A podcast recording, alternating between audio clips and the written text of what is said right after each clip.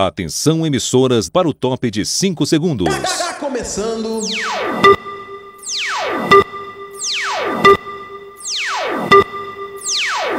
Space do Muca.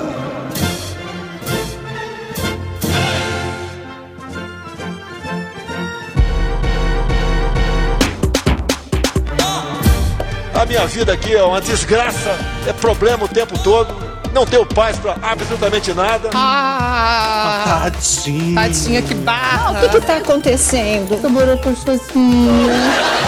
Olha o passarinho cantando, que coisa bonita. Vai perder, vai ganhar, vai perder, vai ganhar, perdeu! Ganhou! Nem quem ganhar nem, per- nem perder vai ganhar ou perder. Vai todo mundo perder.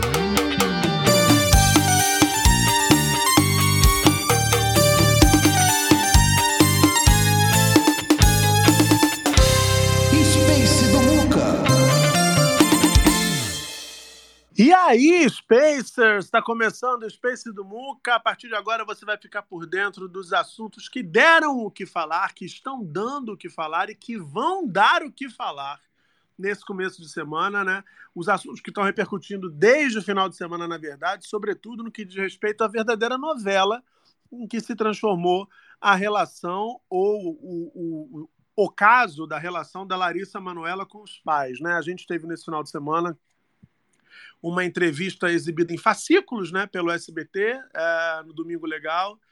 Ah, a entrevista na íntegra foi exibida hoje à tarde no Fofocalizando, mas no meio do caminho tinha um fantástico que escondeu a segunda parte da gravação com a Larissa Manoela e surpreendeu todo mundo com mais evidências de que os pais da atriz estavam eh, bem mais enrolados do que se poderia imaginar ah, até o momento né, nessa relação aí, nesse litígio que envolve o patrimônio, principalmente o patrimônio que a Larissa Manoela constituiu ao longo desses anos todos de carreira. Né? Então, eh, o Fantástico exibiu, inclusive, imagens dos extratos bancários da Larissa Manoela com retiradas, com movimentações bem, bem importantes feitas pelos pais.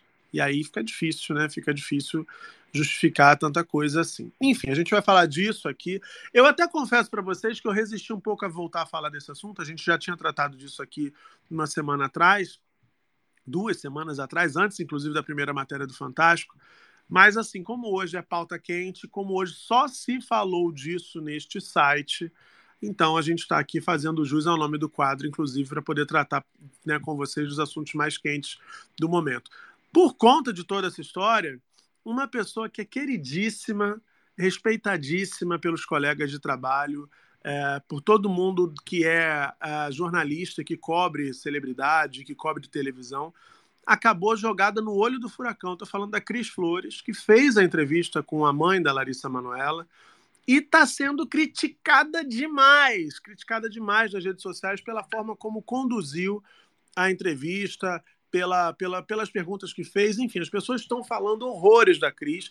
E eu repito, é uma querida. Inclusive, a Cris Flores, para quem é novato aqui, a Cris já participou do Space do Muca, ela já teve aqui numa das nossas transmissões. Foi super simpática, super divertida, como é sempre, enfim.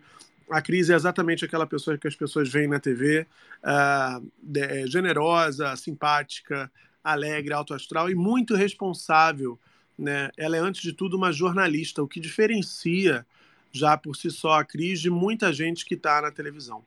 Particularmente, dando aqui a minha opinião, uh, eu acho que pesou nesse, contribuiu muito para esse volume todo de críticas que a Cris está recebendo, a decisão do SBT de fazer a entrevista como fez e de exibi-la uh, para tentar chamar atenção para o Domingo Legal em partes, o que acabou fazendo um estardalhaço maior do que necessariamente o próprio conteúdo da entrevista poderia fazer.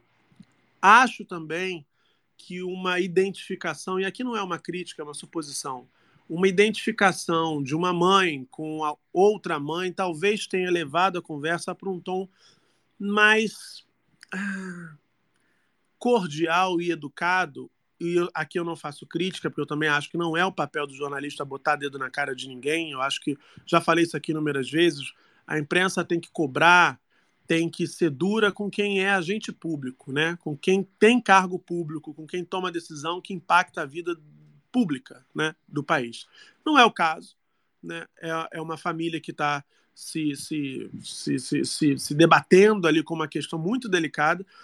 E mais aí eu acho que essa postura da Cris pode ter contribuído para que parte da audiência que quer, quer sangue, né, que é sede de justiça, acabasse ficando com o ranço da Cris, porque achou que ela deveria chegar ali com o dedo na cara e dando três tapas na cara da mãe da Larissa Manoela. O que, repito, nenhum jornalista sério faria, né? Porque não é efetivamente papel da imprensa esse tipo de atitude. O papel da imprensa é estar tá lá para reportar, é estar tá lá para contar a história. E cabe ao público formar a sua opinião. E quem julga também não é a imprensa, quem julga também não é o público, quem julga é a justiça. É importante a gente ter compreensão, ter clareza de cada papel, para que ninguém invada o papel do outro. E tá cheio de gente na televisão bancando o juiz do Supremo Tribunal Federal. Tá cheio de gente que, às vezes, eu tenho a sensação, quando eu vejo alguns programas é, vespertinos, que se alguém pudesse dizer assim, ah, cadeira elétrica, diria, sabe assim? Porque o tom das críticas, às vezes, é tão absurdo.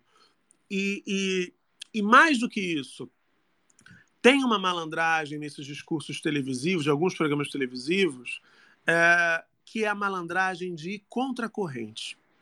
E por que, que eu digo isso? Porque se tem uma, uma parcela significativa da opinião pública indo para um lado, uma voz que se some dizendo assim: ah, não, também tô, concordo, eu acho que é isso mesmo, ela é mais uma voz. Agora, uma voz que se levante contra essa onda, ela vira a voz é a única voz, muitas vezes. A única voz que, que você pode apontar e falar assim: ih, que loucura, olha que absurdo o que está falando, olha isso que está dizendo, não faz o menor sentido. Mas aí você vai e faz o quê? Você compartilha para criticar. Você espalha aquela mensagem para criticar. E com isso, o que, que você faz? Você dá visibilidade, você dá alcance, você dá relevância para uma voz que, se ninguém se importasse com ela, ela estaria ali condenada a um ponto, dois pontinhos na audiência que isso significa rigorosamente nada né, na, no que diz respeito a influenciar o debate público, saca?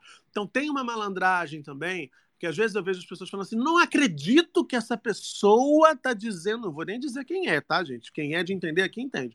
Não acredito dessa vez essa pessoa foi longe demais. Não foi longe demais.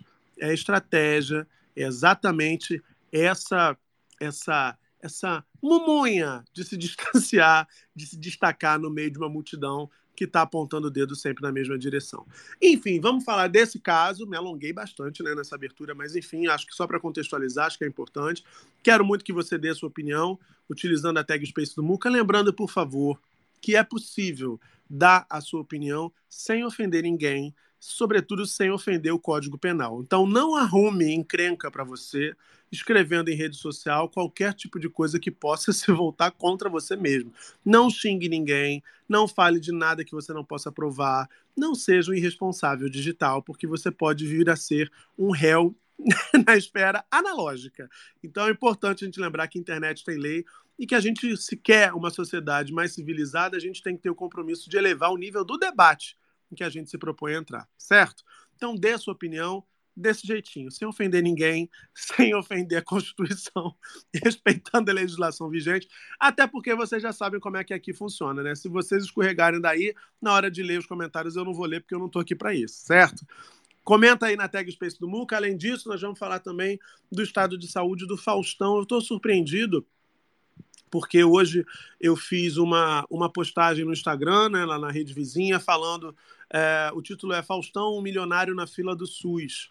Eu fiz porque eu achava importante informar para uma parcela né, dos meus seguidores ali é, sobre como funciona o esquema do transplante no Brasil, que é o maior programa de transplante do mundo. O maior programa público de transplantes do mundo. Não existe outro, né? Dessa monta como do Brasil. E eu fiquei muito é, é, impressionado porque viralizou, né? As pessoas estão compartilhando e eu acho que é importante que a gente, além de torcer pela, pela, pelo restabelecimento do Faustão, que a gente defenda o SUS, porque o tempo inteiro tem algum deputado querendo querendo atacar o SUS, né? E se você numa hora como essa percebe que o Faustão, que é milionário, tem gente que fala até que ele já é bilionário, que ele, do alto de toda essa fortuna, também precisa se valer do SUS para poder ter chance de salvar a própria vida, eu acho que isso dá mais ainda a dimensão de que todos nós, como sociedade, a gente tem que estar imbuído e unido sempre e vigilante na defesa do Sistema Único de Saúde. Aliás, vale lembrar como foi fundamental a gente ter o SUS aqui durante o período da pandemia. E vamos falar de Fazenda, tem nome sendo confirmado aí supostamente, tem ex-BBB 23 parece que assinando contrato, vamos falar disso tudo. Quem vai participar hoje aqui é o meu amigo, que eu estava com saudade, esse pico ruxo, que anda fazendo as polêmicas, agora ele está polemista demais. Estou falando da Dieguinho. Oi, Dieguinho, tudo bem, querido? Oi, Muquito. Oi, gente, quanto tempo? Tudo pois é. Eu apareço aqui parece que mensalmente, né? Um dia por mês eu tô. É, agora, é. Agora o cachê ficou caro. Muca? Oi, tô aqui. Ah, sim, tinha cortado. É porque entrou é... um alarme aqui do nada, né? Porque eu, eu sou a pessoa que bota o alarme para tudo e agora entrou um alarme que eu tenho que tomar um negocinho aqui. Mas fala aí, o Não, então, é, você falou que aumentou o cachê, não é nada disso, aumentou foi o trabalho, gente. Vocês não têm noção. Eu tô agora analisando até mesmo chamadas de programas de televisão com entrevistas bombásticas e as pessoas estão gostando, gente, porque o que, que, que é legal, Muca? É que você, você dá uma previsão para as pessoas, ou já até mesmo uma prévia, do que a gente, do que a gente vai ver, né? E, e eu, eu, eu parei a chamada, assisti várias vezes, fui vendo o tom de voz aí da mãe da Larissa Manuela, que a gente vai destrinchar daqui a pouco.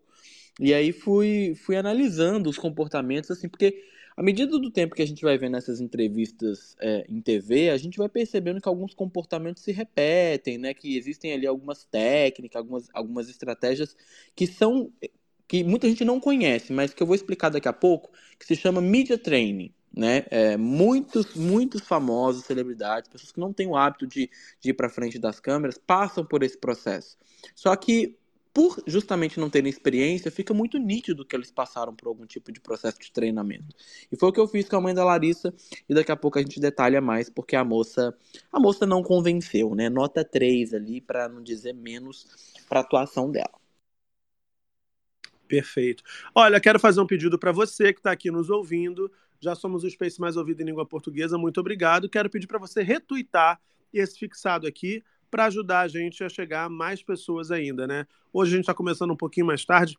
Vou até explicar porque segundas e quartas, gente, são dias bem difíceis na minha rotina, porque eu treino mais tarde na academia e eu não posso abrir mão dos meus treinos. Então fica muito tumultuado, tem que voltar, preparar. A pessoa vive sozinha, a pessoa, a pessoa cozinha, então volta, toma banho, prepara comida, come para poder abrir o space. Então sempre acaba ficando um pouquinho mais difícil, né? Então quero pedir, já que a gente está começando ainda mais tarde, para você, por favor, que gosta do trabalho, fazer essa gentileza, dar essa força, dando retweet aí para que mais pessoas sejam avisadas de que a gente está chegando aqui agora com o Space do Muca, que tá um. Mas, mas dá um retweet aí, gente. Eu estou falando aqui, uma pessoa, duas pessoas deram retweet. Cadê vocês? Cadê vocês que dizem, mandam mensagem, cobram quando eu não tenho, perguntam se vai ter, quando atrasa, reclamam na minha DM. Na hora de chegar junto dando retweet, vocês estão miguelando, estão regulando a dedada uma hora dessa, minha gente. Então vocês gastam o dedo com cada coisa, enfiam o dedo em cada lugar. Por que, que não enfia o dedo aqui no retweet? Retweeta aí sem pena, sem miserinha, para poder ajudar a gente a chegar a mais ouvintes. Deixa eu dar boa noite aqui ao Felipe Fenger. Hi, Fenger. How are you? Hi, Muka. I'm fine. Olha, bilíngue ela. Me diga, querida. Ah, eu sou bem? boa de língua, né, meu amor? Desculpa. tudo aí, bem, Liminha? Tudo bem, tudo bem, tudo bem, tudo certo.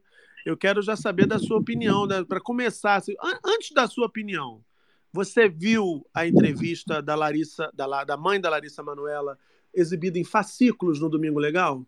Vi uns pedaços só, não aguentei assistir tudo. Uhum.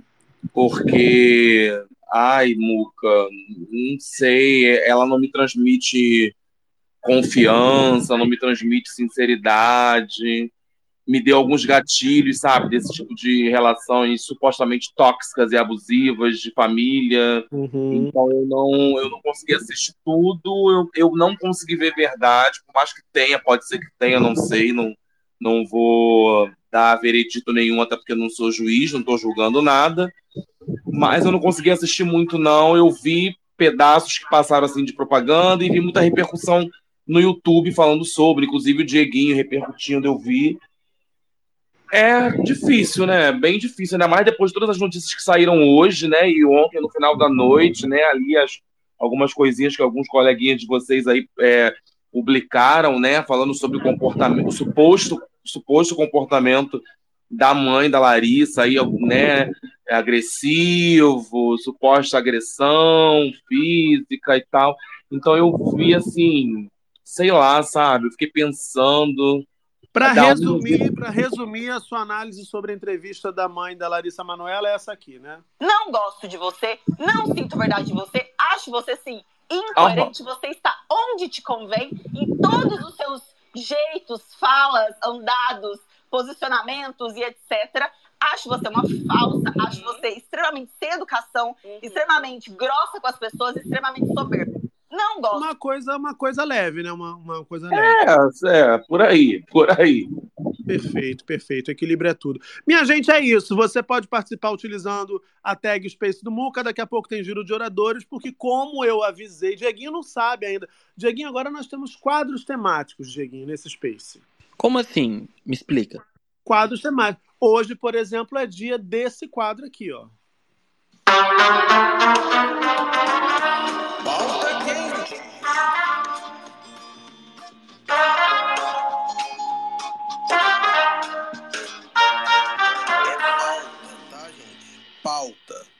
Pauta quente, Dieguinho, gosta?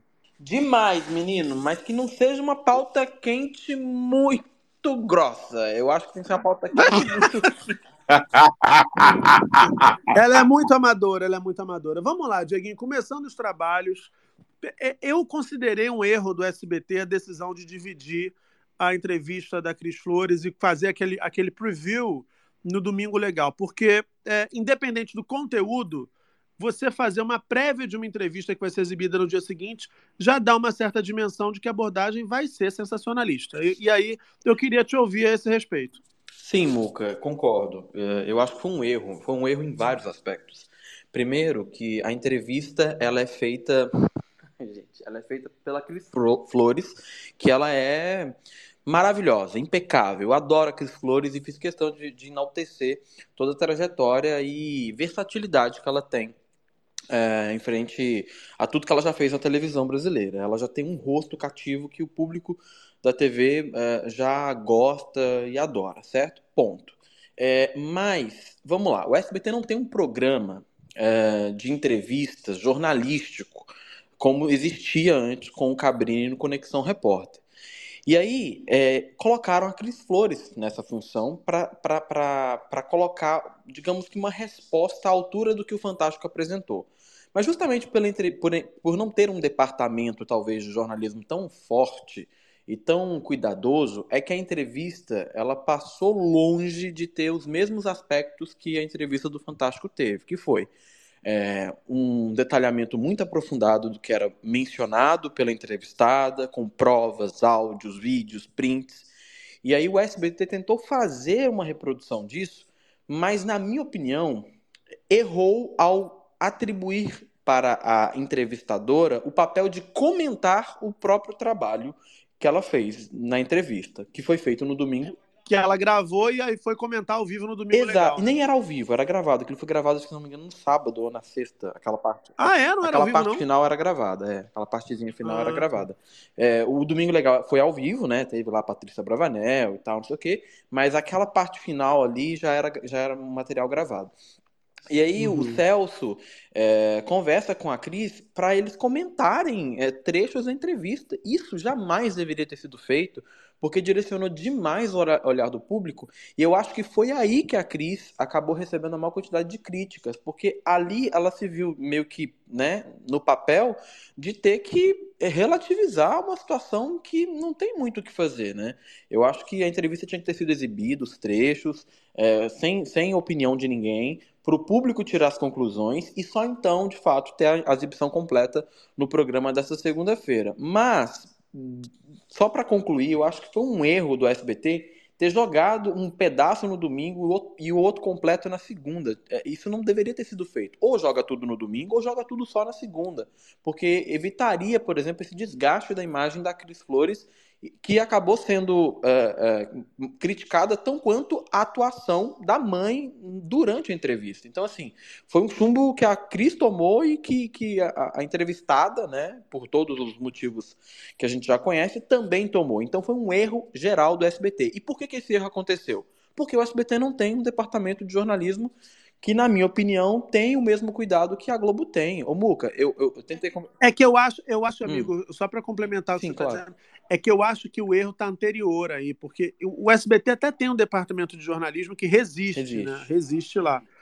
Me parece que essa entrevista ela nem sequer foi produzida pelo departamento de jornalismo, ela já surgiu como uma ideia do entretenimento. Foi. Então aí, aí talvez já more ali o, o, o, o erro, né? Porque perde, como você aponta, perde, talvez tenha perdido eh, o rigor com o factual, com os fatos, né? Como é que você vai rebater provas que a entrevista anterior exibida, que a primeira parte da entrevista com a Larissa exibida no Fantástico acabou apresentando, né? Eh, se você não tem esse mesmo rigor com o fato, já se perde, né? E eles ainda não contavam com a astúcia do Fantástico de exibir a parte 2. Mas aí entra, entra o, o, o ponto, acho que de ouro dessa nossa análise aqui, né? É, o Fantástico, na minha concepção, não iria exibir uma parte 2. Eu acho que a partir do momento em que eles perceberam que a mãe falou e que o SBT já tinha um material engatilhado, o Fantástico falou, ah, é? Então vamos ver o que, que tem mais nessa entrevista, vamos que é um trabalho jornalístico que a gente faz e, e as pessoas talvez não conheçam esse termo. Mas vamos decupar melhor o material.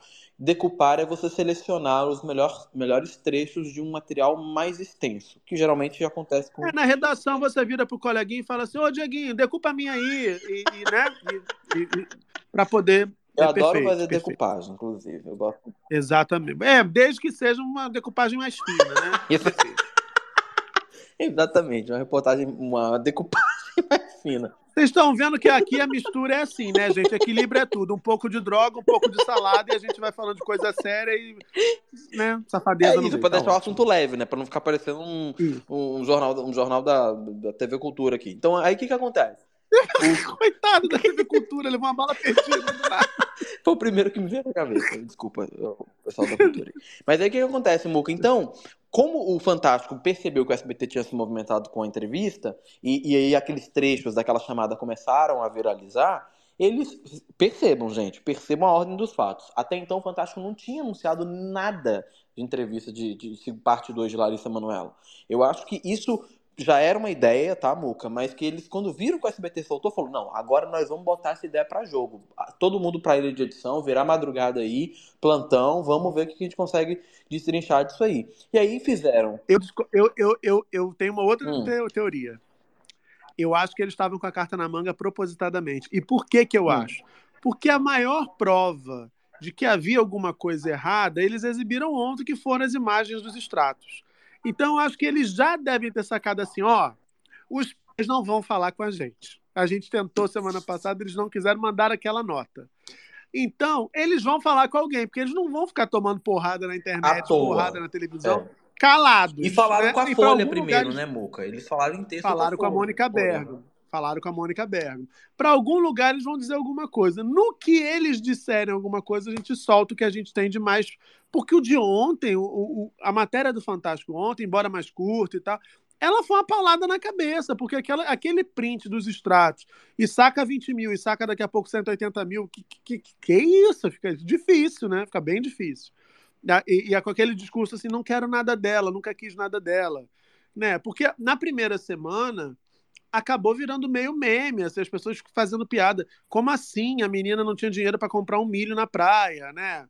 Aí teve gente fazendo, fazendo piada, eu vi. Ah, podem falar o que quiser da Marlene, mas a Xuxa nunca ficou sem dinheiro para comprar milho e mate na praia. Sabe, as pessoas começam a levar tudo na galhofa. Quando você vê de fato o print, você fala assim: caramba, mas, mas que difícil, como é que nega uma coisa dessa, sabe? Eu acho que já tinha, de fato, uma estratégia ali muito bem pensada, por sinal, ali. É, eu concordo. E- Tá me ouvindo aí? Tá me ouvindo bem? A conexão Tô, tô trocou aqui? Tá. Não, então, eu concordo, Muca. Eu, eu acho que é uma boa teoria. É, o, o, o ponto aqui que eu acho é que o fato do SBT ter levado esse, essa entrevista para o entretenimento, para um programa de fofocas, e a Globo ter levado isso para uma revista eletrônica que fez 50 anos, que está comemorando isso todo domingo, que tem uma estrutura infinitamente maior, que tem um, um uhum. rigor de apuração também muito maior, com base em documentos, provas, tudo no Fantástico, gente, é muito bem detalhado, é feito a várias mãos. Não é igual eu imagino que essa entrevista tenha corrido no SBT, que tipo, chegou da câmera, o editor pegou o cartão, sentou um produtor e começou a editar né? Eu acho que a coisa a coisa foi muito diferente ali, o material foi muito bem tratado de maneira diferente. Agora, o que, o que precisa ficar claro é que a, a Cris Flores fez sim uma boa entrevista, né? No geral, quando você assiste ela completa, você percebe que a Cris fez perguntas muito incisivas, muito fundamentais, que pediam ali que a entrevistadora deixasse de lado o papel de é, querer equilibrar a situação, mostrar, romantizar aquela, aquela história, mas ela não conseguiu em alguns pontos, justamente quando ela se coloca no lugar da, da, da mãe, né? E aí, uhum. ela, e aí ela é como. É, é, é, isso é importante pontuar. A Cris é mãe, acho que até de dois ou três meninos, enfim, não sei agora o certo, mas ela é mãe, e a, a, Larissa, a mãe da Larissa Manoela, naturalmente, também é mãe. Então, é, quando ela se coloca no, no, no, lugar da mãe e vê a mãe chorando, ela se levanta, vai lá, senta do lado dela, faz um carinho e tal. A gente não viu isso na, na entrevista do Fantástico, nem quando a Larissa esboçou alguma tristeza ali. Houve, permaneceu-se o distanciamento uh, e talvez ali até mesmo uma ausência de reação. E aqui a gente não está falando que a. Acho que a Renata Capucci que fez a entrevista, né? Foi, foi, maravilhosa. É, a gente não está falando que a Renata Capucci, por ser mãe também, é insensível. Não. É porque a Renata atuou de uma maneira diferente da Cris. E eu acho que o fato da Renata ter mantido uma postura uh, mais uh, fria, digamos assim, em comparação com a Cris Flores, uh, deu para a gente que estava consumindo ali a reportagem a, o, o, prazer, o prazer entre aspas, né, bem entre aspas, mas a, a função do julgamento ficou 100% para gente, pra gente. A gente não teve o olhar da entrevistadora para contribuir com a visão que a gente teria daquela história. A Globo jogou e falou: ó, vocês que estão assistindo, vocês que lutem para para discutir isso aí nas redes sociais. A Globo jogou o negócio e ficou a, a nosso cargo escolher o lado nessa história, né? Se é que existe um lado certo, porque eu acho que os dois lados cometeram equívocos. E aí, obviamente, o, do, o dos pais é muito maior. Mas eh, no SBT, não. O SBT transformou aquilo muito numa questão uma questão sentimental, romantizou a situação e quando ela senta do lado, abraça a mãe na hora que ela tá chorando, eu acho que ali a gente perdeu muito do que não precisava, sabe? Eu acho que não precisava ter, ter, ter... E outra, Muca, a Globo, ela tem um hábito no Fantástico de colocar matérias, uh, trilhas sonoras, é uma coisa que eu sempre menciono aqui, né? Trilhas sonoras muito tensas, para dar um ar ali à reportagem e tal. Criar aquele clima. Né? Isso, né? exato, para criar o clima e preparar o público para o impacto, né? Atenção, prepare-se para o impacto. É mais ou menos isso essas trilhas sonoras do Fantástico. Já o SBT, na hora que a mãe começou a falar da filha e falar que amava ela e que sempre vai ser mãe dela e tal, me veio uma trilha de novela mexicana, aquela, aquela, aquele piano, sabe? Então, assim, é, outro, outro aspecto desnecessário. Mas aí, o Chico Barney e eu tava, tava a gente estava analisando isso hoje no, no Central Splash, lá no UOL, e aí o Chico falou uma coisa que, que faz sentido tudo se tornou um grande espetáculo. Então, as emissoras Globo e, uh, Globo e, e SBT é, vão transformar esse conteúdo num espetáculo televisivo, né? E acaba sendo, né, Muco? Infelizmente, eu acho, sendo. Eu acho que tem uma diferença, e eu, eu falei disso aqui antes de você subir hoje, eu até tinha falado para os ouvintes aqui que eu não ia voltar a falar desse assunto, porque eu já estava um pouco incomodado na semana passada, com a novelização, né? É, eu, outro dia eu fiz um, um, post lá no Instagram explicando como é que funciona essa história, e basicamente, bem resumidamente, é assim. A imprensa, sobretudo a imprensa de celebridade, que é o que a gente está tratando aqui hoje, mas o jornalismo está todo contaminado por essa mesma lógica hoje em dia, tá, gente? A imprensa vai dar um furo. Vamos dizer, o Dieguinho lá no, no, no Splash, ele dá um furo na live dele uma da tarde. E aquilo bomba. Ele tem lá 300 mil pessoas simultaneamente assistindo a live, um monte de superchat, o salário dele vai lá para cima. O que, que acontece? Todo mundo vê que aquilo está acontecendo, todo mundo que cobre celebridade parte para cima da mesma história em busca do quê? Do próximo capítulo. E aí, vocês que estão aqui agora ouvindo, vocês vão fazer esse exercício comigo, vocês vão ver como vocês já viram matérias desse tipo. O que, que começa a acontecer? As pessoas começam a buscar outras pessoas relacionadas àquele fato, gente que tenha conhecido aquelas pessoas envolvidas no fato, gente que tenha vivido alguma situação parecida com aquilo, outros casos envolvendo famosos que também reflitam aquela realidade. Então começa a desdobrar e começa a criar capítulos como se fosse mesmo uma novela. Você vai acompanhando um folhetim, então tá, então a mãe não deixava ela comprar milho na praia. Aí no dia seguinte você vai assim: fomos entrevistar o vendedor do milho, que confirma. A mãe me mandou um WhatsApp. Sabe, assim, coisas que, na rigor, nem contribuem tanto para você ter um total entendimento da situação, mas fazem parte dessa novelização. Então eu acho, isso começou a me incomodar. Eu comecei a achar assim: peraí, cara, o fato é. Tem um litígio familiar, a garota e os pais romperam, ela diz que abriu mão da fortuna. Ali, se você parar para pensar, na primeira matéria do Fantástico, a história estava contada, porque o Fantástico, inclusive, foi procurar os pais que não quiseram falar, negaram tudo por meio de nota. O que acontece em seguida é toda a imprensa foi para cima porque viu que foi a maior audiência do Fantástico no ano, foi um assunto que chegou aos trending topics mundiais, então todo mundo quer o clique. E é do jogo, é isso, é assim que funciona. Só estou dizendo para vocês como é que funciona. E aí eu acho que é onde começam a extrapolar certos limites, né? É, eu vi em alguns programas da tarde a Larissa Manuela sendo criticada como se ela fosse uma criminosa, né? como se ela não fosse, muito provavelmente, a grande vítima dessa situação toda. Né? Então, é isso tudo em busca dessa tal, dessa audiência. Aí, quando começou a me incomodar. Ontem, quando a gente tem esse plot twist do Fantástico exibindo os extratos, aí eu acho que a gente chega a um outro, a um outro patamar. Peraí, então tem uma comprovação aqui de uma movimentação. Se os pais não explicarem o que, que eles estavam fazendo com aquela movimentação até o dia que perderam acesso à conta, fica difícil, fica difícil para as pessoas embarcarem no que eles estão dizendo ser verdade.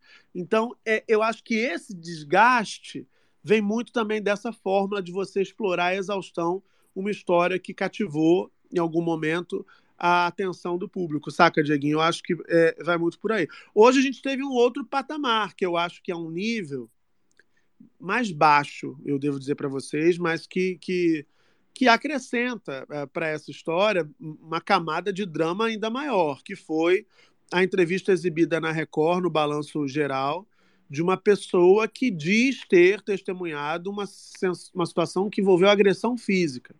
Né? Da mãe uh, em relação a Larissa, que teria até uh, fissurado um dente da, da atriz, e aí já foram levantar matéria.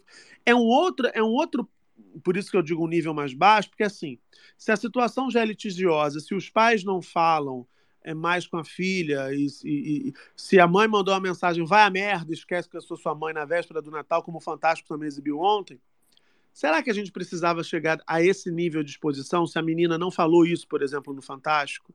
Será que a gente precisava? O que, que a gente busca mais aqui nesse caso? É, é, é, essa é a minha pergunta agora. A gente quer entender mais o que? A gente quer dizer, nossa, são monstros, nossa, aquilo que eu falei na abertura, cadeira elétrica para os dois. O que, que a gente busca mais? É, eu acho que é, essa, é esse exercício que é o exercício que a gente tem que se fazer. A gente que é profissional e o público, como audiência. Porque, gente, o comportamento do ser humano é o mesmo desde sempre. No Coliseu, as pessoas pagavam o ingressinho e ficavam sentadas na arquibancada para ver as pessoas se digladiando ali com os leões e sendo devoradas por feras. E todo mundo batia palma. Era o programa de domingo de família tradicional romana. Então, a hoje a diferença é que a gente liga um programa de fofoca com a senhora distinta falando baixinho, mas continua sendo Coliseu, tá? Continua sendo gente digladiada ali ao vivo em rede nacional. É, o, o Fenger tá com a mão levantada, depois a gente vai pro Dieguinho e pra Carlinha. Fala, Fenger. Então, Muca, só para ratificar o que você falou, um pouco do Dieguinho também, eu acho, eu tenho a mesma impressão que você, que o Fantástico, né, a Globo tinha já essa segunda parte ali, que a entrevista era maior do que eles mostraram no domingo, no domingo retrasado, né? E que ficaram aguardando também para ver o que, que ia acontecer ali de posicionamento, porque aquela nota que, que os pais mandaram através dos advogados, né, ficou bem, né? Biruleibe, né? Biruleibe. É, exatamente, né? É, também achei a entrevista do SBT, os pedaços que eu vi, assim, muito direcionada, um cenário muito montado, com as fotos da família ali atrás. Uma, uma parte que me incomodou bastante na entrevista foi quando é, a mãe da Larissa falou: Ai, quando você chegou, eu estava dobrando as roupinhas dela, sabe? Uma coisa assim para trazer muito ar de, de vítima, de que a Larissa ainda é uma menina indefesa, que não sabe o que está fazendo, para sempre deixar no ar aquela coisa de que nós sabemos o que é melhor para ela, nós estamos defendendo o patrimônio dela e etc. Então, assim, o que eu acho que o povo criticou muito foi essa, essa, essa forma, não tanto a Cris, sabe? O que eu gosto muito da Cris, da Cris Flores também. Ela acabou entrando de gaiato nesse navio ali, mas né, teve informações aí, né, que supostamente eles, o pai e a mãe estavam envolvidos na edição, na, na, na, montagem ali da entrevista, que participaram da edição do vídeo, que escolheram o que foi para o ar e etc., supostamente.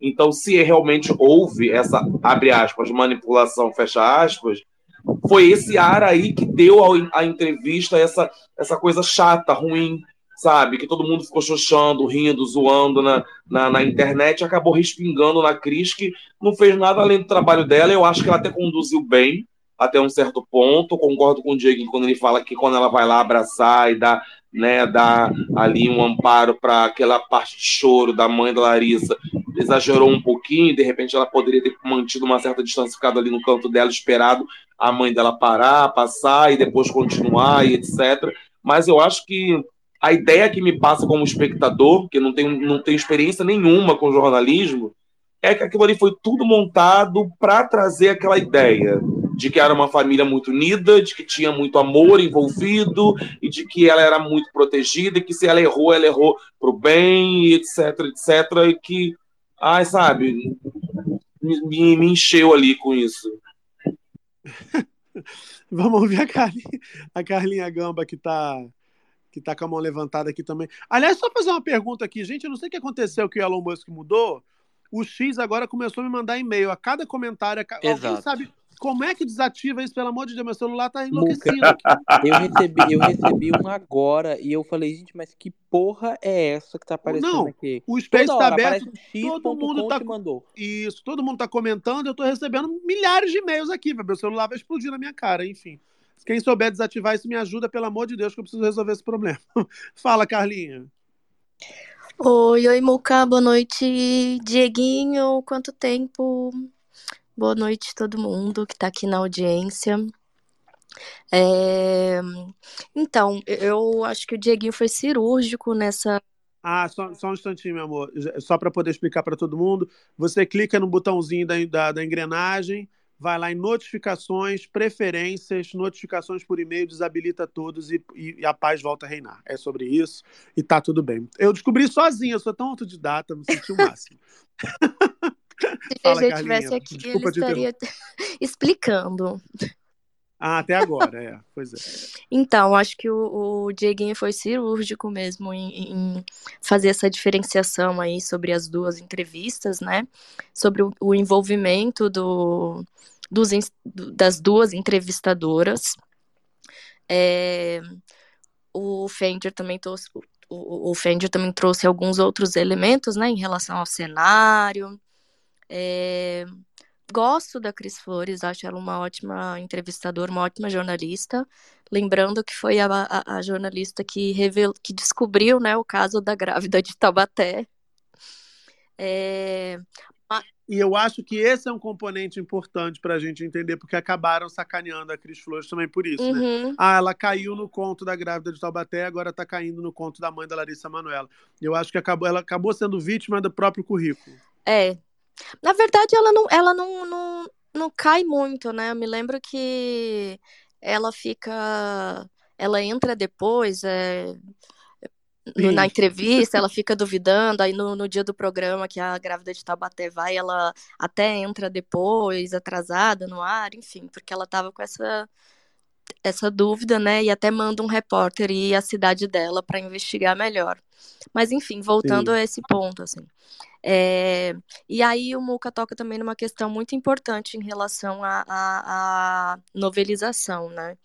Recentemente saiu uma pesquisa não sei se vocês viram, é, que mostra que desde 2017 é, os jornais, os grandes jornais digitais, é, os grandes jornais não têm uma queda é, tão significativa como tiveram né, é, de 2022 para cá.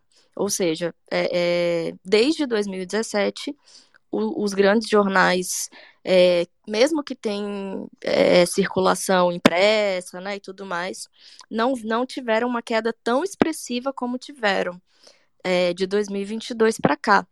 E essa queda no digital fez com que, obviamente, as editorias todas é, se mobilizassem e e eu, né, ainda trabalhava em um jornal que eu saí recentemente e que havia muito essa discussão sobre tem um fato, tá bombando, então as pessoas vão atrás exatamente disso que você falou, né? Assim, é, vai conversar com o vendedor, entenda o caso Larissa, Larissa Manoela, é a matéria que dá o grande bope, assim. Uhum. E aí foge muito do. Me lembro muito, o Garrone fala muito, né, sobre isso, assim, o interesse público e o interesse do público, porque a gente acaba é, indo pro, pro interesse. Os jornais acabam erroneamente. Vou sempre defender que, que o Ibope não é mais importante, principalmente em situações familiares. É, é, complicadas como essa, né, sensíveis. É... E só para concluir, assim, eu me lembro, eu, eu assisti esse final de semana, é... sem citar o streaming aí, mas a, a, o documentário da, do caso Nardoni. Pode citar, Netflix, Netflix, não tem problema nenhum. E eu não gostei. Não gostei. Eu não gostei também. Achei, achei, esperava mais, assim, achei bem básico. Tudo que já tinha, que a gente já sabia e tal. Uhum. Mas você me falou, você trouxe essa coisa do ah, no Coliseu as pessoas viam e gostavam. E no, no, o documentário ele traz essa parte eu achei interessante, que é falar sobre como o jornalismo, a relação do jornalismo com é, esse tipo de situação, né? Como ele, ele incita as pessoas a fazerem julgamentos, é, a se posicionarem antes que, que os casos sejam de fato investigados, né? Então eu me, na hora me lembrei e vi também o documentário do Johnny Depp, do julgamento do Johnny Depp da, da Amber. É, que também teve uma puta espe especulação e tal, né? Tipo, uma, uhum. uma, exploração. E aí me lembrei muito do, do desse caso da, da Larissa Manoela, assim, né? Acho que tem tantas coisas que estão em torno disso. E me lembrei também da fala da Dandara aqui semana passada, né? É, sobre a importância que a imprensa está dando para um caso e e, e, outros casos, né, de, de, de, jovens negros, uma semana, tipo, de muitos assassinatos de jovens pobres negros, é, e como isso teve uma audiência muito maior. Então, me lembrei muito desse caso, e eu acho que é, assim, fica para para a gente refletir, né, para quem está aqui na audiência, assim, por mais que seja interessante a fofoca, não vou negar, não vou ser hipócrita de falar que, que, que também não me interesso, que também não quis ler, mas assim, o que, o que, que a gente pode tirar, né, desse caso? É, a gente falou da. da é que eu lei. acho que é exatamente, ex exatamente o que me interessou de trazer esse assunto para cá. Eu não vou ser mentiroso para vocês, eu não vi a entrevista do SBT. É, eu não, não, porque não me interessei, eu acho que aquilo ali já estava dado, sabe assim. É, eu conheço o trabalho da Cris Flores, conheço a trajetória dela, a Cris já teve aqui. É, é uma jornalista que merece respeito. Eu também não acho que é, é interditada a possibilidade de entrevistar os pais da Larissa Manoela. Acho que não. Acho que se há, é, se há uma polêmica como essa, se eles são personagens dessa polêmica, eu acho que a imprensa deve ouvi-los sim, como Bem fez a Mônica Bergamo também, eu acho que isso é do jogo. O Fantástico, inclusive, tentou, eles que não quiseram falar com o Fantástico, não se sabe por quê. É, então, assim, tudo certo. Só que para mim, ali, quando eu comecei a ver que a entrevista ia ser exibida no Domingo Legal, eu falei assim, cara, não, não, não acho que seja o local. É um programa de entretenimento, é diferente do Fantástico, vocês entendem? É um programa de entretenimento. Você está dando a torta na cara, corta, vamos ver a mãe da Larissa Manoela chorar. Nem faz tanto sentido. Por mais que você diga assim, ah, mas o Fantástico é uma revista eletrônica. Mas o Fantástico tem uma tradição de grandes reportagens, né? No meio daquela salada de entretenimento e tal. Tem uma tradição de jornalismo muito bem feito ali. Então, eu já achei que era o local errado, para a pauta errada, e, enfim, e acho que a, a repercussão toda só comprovou isso. Dieguinho tá com a mão levantada. Fala, Dieguinho. Então, e tem um outro ponto também, né, Muca? O, o SBT tinha um programa que poderia contemplar essa entrevista com um cara que eu acho que conseguiria dar um tom, até pelo, pela maneira como ele conduz essas entrevistas e experiência, né? Porque é o papel principal dele é se sentar na frente de figuras dos mais diferentes meios sociais e macetá-los, né, com, com, com, perdão da palavra aí, é, com perguntas que o público queria saber, né, são perguntas diretas e, e ele é muito rápido, que é o Cabrini, né, o SBT não tem mais isso, quer dizer, o programa ainda é exibido durante as madrugadas, é até uma coisa meio bizarra você ver o Cabrini no SBT e na Record ao mesmo tempo, como já aconteceu, é, o programa é reprisado durante as madrugadas aos finais de semana. E, e ele poderia ter conduzido essa entrevista, né? É, a mãe da Larissa Manuela, e aí é um ponto que você toca, também poderia ter falado ao Fantástico. Até por uma questão de audiência, né? O SBT tem um alcance é, menor, óbvio, né, do que a Globo. A Globo tem um alcance né, nos rincões do, do Brasil, pessoas falando de Larissa Manuela pelo alcance que a Globo tem, por parabólica, por uma série de outras questões que nem todas as outras emissoras dão a devida atenção, né? Então a, a Globo tem maior alcance. Então a mãe da Larissa Manoela pode, poderia ter falado a TV Globo e não quis, né? Porque talvez tenha mais amigos ou talvez tenha uma, uma relação mais estreita uh, no SBT. O que ficou ou claro talvez também... porque não, talvez porque não quisesse ser confrontada. Exato, talvez porque quisesse o espaço para chorar, né? É, para dizer o quanto ama a filha e tal. E eu acho que a gente nem precisa entrar nesse mérito de dizer se ela ama ou não ama. Eu acho que isso não claro, cabe a gente não, julgar. Não cabe. Mas, mas o, que, o que a gente pode julgar, sim, é, são as escolhas que os pais fizeram. E aqui, Muca, eu falei uma coisa hoje no, no Central Splash, lá no UOL, que, que eu acho que é importante a gente deixar bem, bem evidente. É, a gente está falando de uma mãe e de um pai, de uma atriz famosa, mas que também ao mesmo tempo eram os empresários dessa mesma atriz famosa. Se a gente tira, vamos fazer um exercício, o título de pais dessa atriz famosa e coloca apenas eles no papel de empresários, estaria todo mundo aqui, inclusive uma determinada apresentadora da TV, aí, programa tarde, que 10 pessoas assistem, é, para poder é, criticar o papel desses empresários. Se a gente estivesse falando apenas de uma relação de dois empresários com uma com uma atriz. E aí isso remete a gente a histórias que não estão tão distantes e que foram abordadas inclusive aqui no Space do Muca, que é a história do Luva de Pedreiro, né, que também tinha um empresário que é, ficava com uma parte expressiva do lucro de, de, publicidade do Luva de Pedreiro e o Luva de Pedreiro ficava com uma parte menor, né? E, e, e na época a, a, opinião, a maneira como tudo foi, foi, foi absorvido, né, por jornalistas, pela internet, pelos igues de fofoca, foi de criticar a postura do empresário. Nesse caso, a gente não consegue fazer a mesma coisa porque a gente está tá colocando junto nesse combo que eles são os pais da, da, da empresariada, né? É, e aí eu acho que existe um erro, um erro, um erro muito ruim, é, que foi misturar todas essas relações e soma-se a isso um ponto, Muca, que pouca gente falou: a falta de experiência dos pais em empresariar alguém. É, na entrevista da Record, uh, da ex-funcionária, a própria ex-funcionária comenta em um trecho lá que ela fala assim: Larissa muitas vezes brigava com a mãe porque ela não queria fazer alguns determinados trabalhos, mas a mãe aceitava é, contratos pequenos e a Larissa tinha que fazer. Então elas entravam em rota de colisão, discutiam por conta disso, porque a mãe aceitava qualquer coisa. É, e aceitar qualquer coisa para uma potência é, que é a Larissa Manuela é ruim, né, Muca? Porque desvaloriza todo o trabalho, todo o potencial que ela poderia ter em termos de, de lucro, né? Sei lá, uma ação dela, os pais cobravam muito mais barato do que as marcas talvez esperassem receber, sabe, no orçamento.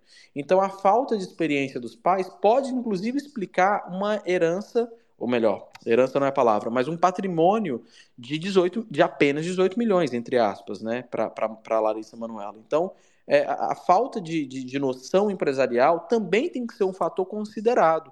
Porque se a mãe e o pai não tinham experiência para determinado cargo, essa função deveria ser de uma terceira pessoa, não deles. Então, isso nunca chegou a ser discutido, né? Eu acho que isso, inclusive, foi um ponto que a entrevista do SBT não, não, não questionou ali, e que seria uma boa, uma, um bom questionamento para a Silvana. Por que, que ela assumiu o papel de empresária da própria filha se ela não tinha competência para isso, sabe? É, e ficou evidente que ela não tem quando ela virou, Muca. É, como você não assistiu, mas eu acho que esse ponto é muito bom. Se alguém quiser destrinchar, eu acho que o GG que chegou aqui agora pode falar sobre isso. Ele não pode falar nem sobre o nome deles, já, já a gente fala disso. tá. Ah. Que, que ela vira e fala assim: não, mas a Larissa é, é, era 33, 33, 33 na primeira empresa que a gente tinha com ela. Então, o que já é errado, né, gente? Vamos combinar o que já é errado, porque a filha, detentora de todo o trabalho de memorizar texto, de ficar 10 horas em set de gravação e tal, receber 33% de tudo que ela faz, enquanto os pais juntos recebiam 66%, é um absurdo. Mas a mãe falou isso com uma grande naturalidade na entrevista. Aí ela diz assim: aí a Larissa, quando completou 18 anos, abriu uma segunda empresa e falou que 100% era dela. Tudo bem. O que, que a gente fez? A gente tirou o nome dela da primeira empresa, deixou ela com 2% e ficamos com 98%. E aí a Larissa ficou com 102%. Foi é, é, isso que a mãe falou. E aí, peraí, aí, aí na memória eu falei, não, peraí. A Larissa ficou com 102%, ela tá somando um contrato com outro e anulando o fato de que ela ainda assim, ela e o marido ficaram com 98%. Então, assim, 4% de diferença em comparação com a filha nesse cálculo absurdo de somar contrato que não existe. Não né? Existe. Então, assim, é, é, isso, Muca, só norteia a gente do quão antiprofissional, é, não capacitada a mãe é de gerenciar a carreira da filha. E o quando acabou se expondo ao escolher dar essa entrevista, né? Porque essa entrevista, aliás, a própria nota dada ao Fantástico no primeiro domingo já era uma nota nada razoável você dizer assim, ah, não, ela tinha ciência de que ela tinha 2% e nós 98%. Em que lugar do, do mundo, mundo é, é aceitável que algum empresário, independente do vínculo consanguíneo, detenha 98% do, do controle né, é, da participação societária de uma empresa e o artista tenha só dois? Isso, isso, isso é absurdo. E está lá é, é confessado né, na própria nota divulgada por eles ao Fantástico. Muca, isso inclusive evidencia que o advogado que ela contratou é um advogado também não tão capacitado, né? Porque para usar esse argumento logo no começo da nota, foi a primeira frase da nota. Quando eu li, eu, eu já dei uma risada, mas muito alta. Eu falei, não, deve estar tá de sacanagem que o advogado defendeu. Começou a defesa dele falando uma merda dessa. Porque assim, não faz o menor sentido. Esse, esse argumento que você acabou de usar foi o mesmo que eu falei quando eu, eu ouvi a, a, a locução do Fantástico. Eu falei, mas peraí, mas quem que em sã consciência assina um contrato dizendo que vai ficar só com 2% e a outra parte 98%? Ninguém faz isso no mundo. Que, que advogado ruim, cara. Não tem a menor lógica. E aí, ô Dieguinho, desculpa ultrapassar aqui, GG, mas só eu, eu, complementando, assim, eu acho que também tem um, um, um erro, uma falha, não sei se a palavra é muito pesada, assim, mas da própria imprensa, né, de não ter questionado isso tudo que você colocou, assim, essa incapacidade A Cris poderia ter feito isso, né? É, é, a assim, Cris, eu... o próprio Fantástico, né? uhum. né? Eu, eu não vi ninguém, eu não vi ninguém, ninguém na imprensa, na imprensa, ninguém. fazendo isso. Eu vi, eu vi jornalistas aqui nas redes sociais fazerem isso. O Fefito fez isso na rede social. Vi outros colegas fazerem isso também. É, mas eu não vi nenhum, nenhum programa falando desse, desse absurdo que seria esse contrato. Sim, fica deixa eu só seguir aqui, deixa eu só. Né, só. É, deixa eu só seguir, rapidinho, aqui. Eu, eu, só tinha, eu, só tinha levantado, inclusive na semana passada, que o Fantástico hum. falhou em não ter ouvido um advogado para esclarecer aquelas cláusulas. E aí, olha que curioso, nessa semana entrou um advogado na história, né, que é a advogada da, da Larissa. Esse Sim. ponto de ter o lado jurídico para explicar aquilo que nem mesmo a gente que tem já uma certa experiência de ler esses contratos consegue explicar, foi um ponto falho, sabe, na entrevista do Fantástico. Então, nem a entrevista do Fantástico é 100% perfeita, tá, gente? Então, existem falhas na entrevista do Fantástico, com a Larissa Manoela, como existem também equívocos na entrevista do SBT. O ponto é, o Muca levantou agora há pouco, eu acho que vale as pessoas responderem na tag. Até que ponto a gente precisa continuar sabendo é, dessa história? E, e, e, a gente vai continuar querendo saber mais, porque a gente tá pela treta, né? A gente gosta de treta e tal. Mas nesse caso, a gente já tá sabendo de pontos muito particulares, como agressão ou outras coisas, que vão tornando a história muito mais pesada. Exatamente. Olha só, é, vamos ouvir aqui a co-host mais molhadinha dessa plataforma, que eu não sei nem se ela está em condições de falar, mas vamos lá.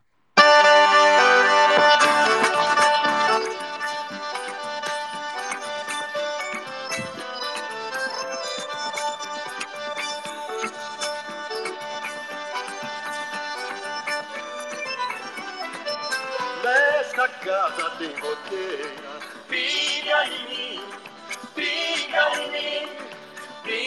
em mim. Mas nesta casa tem goteira, em mim, em mim,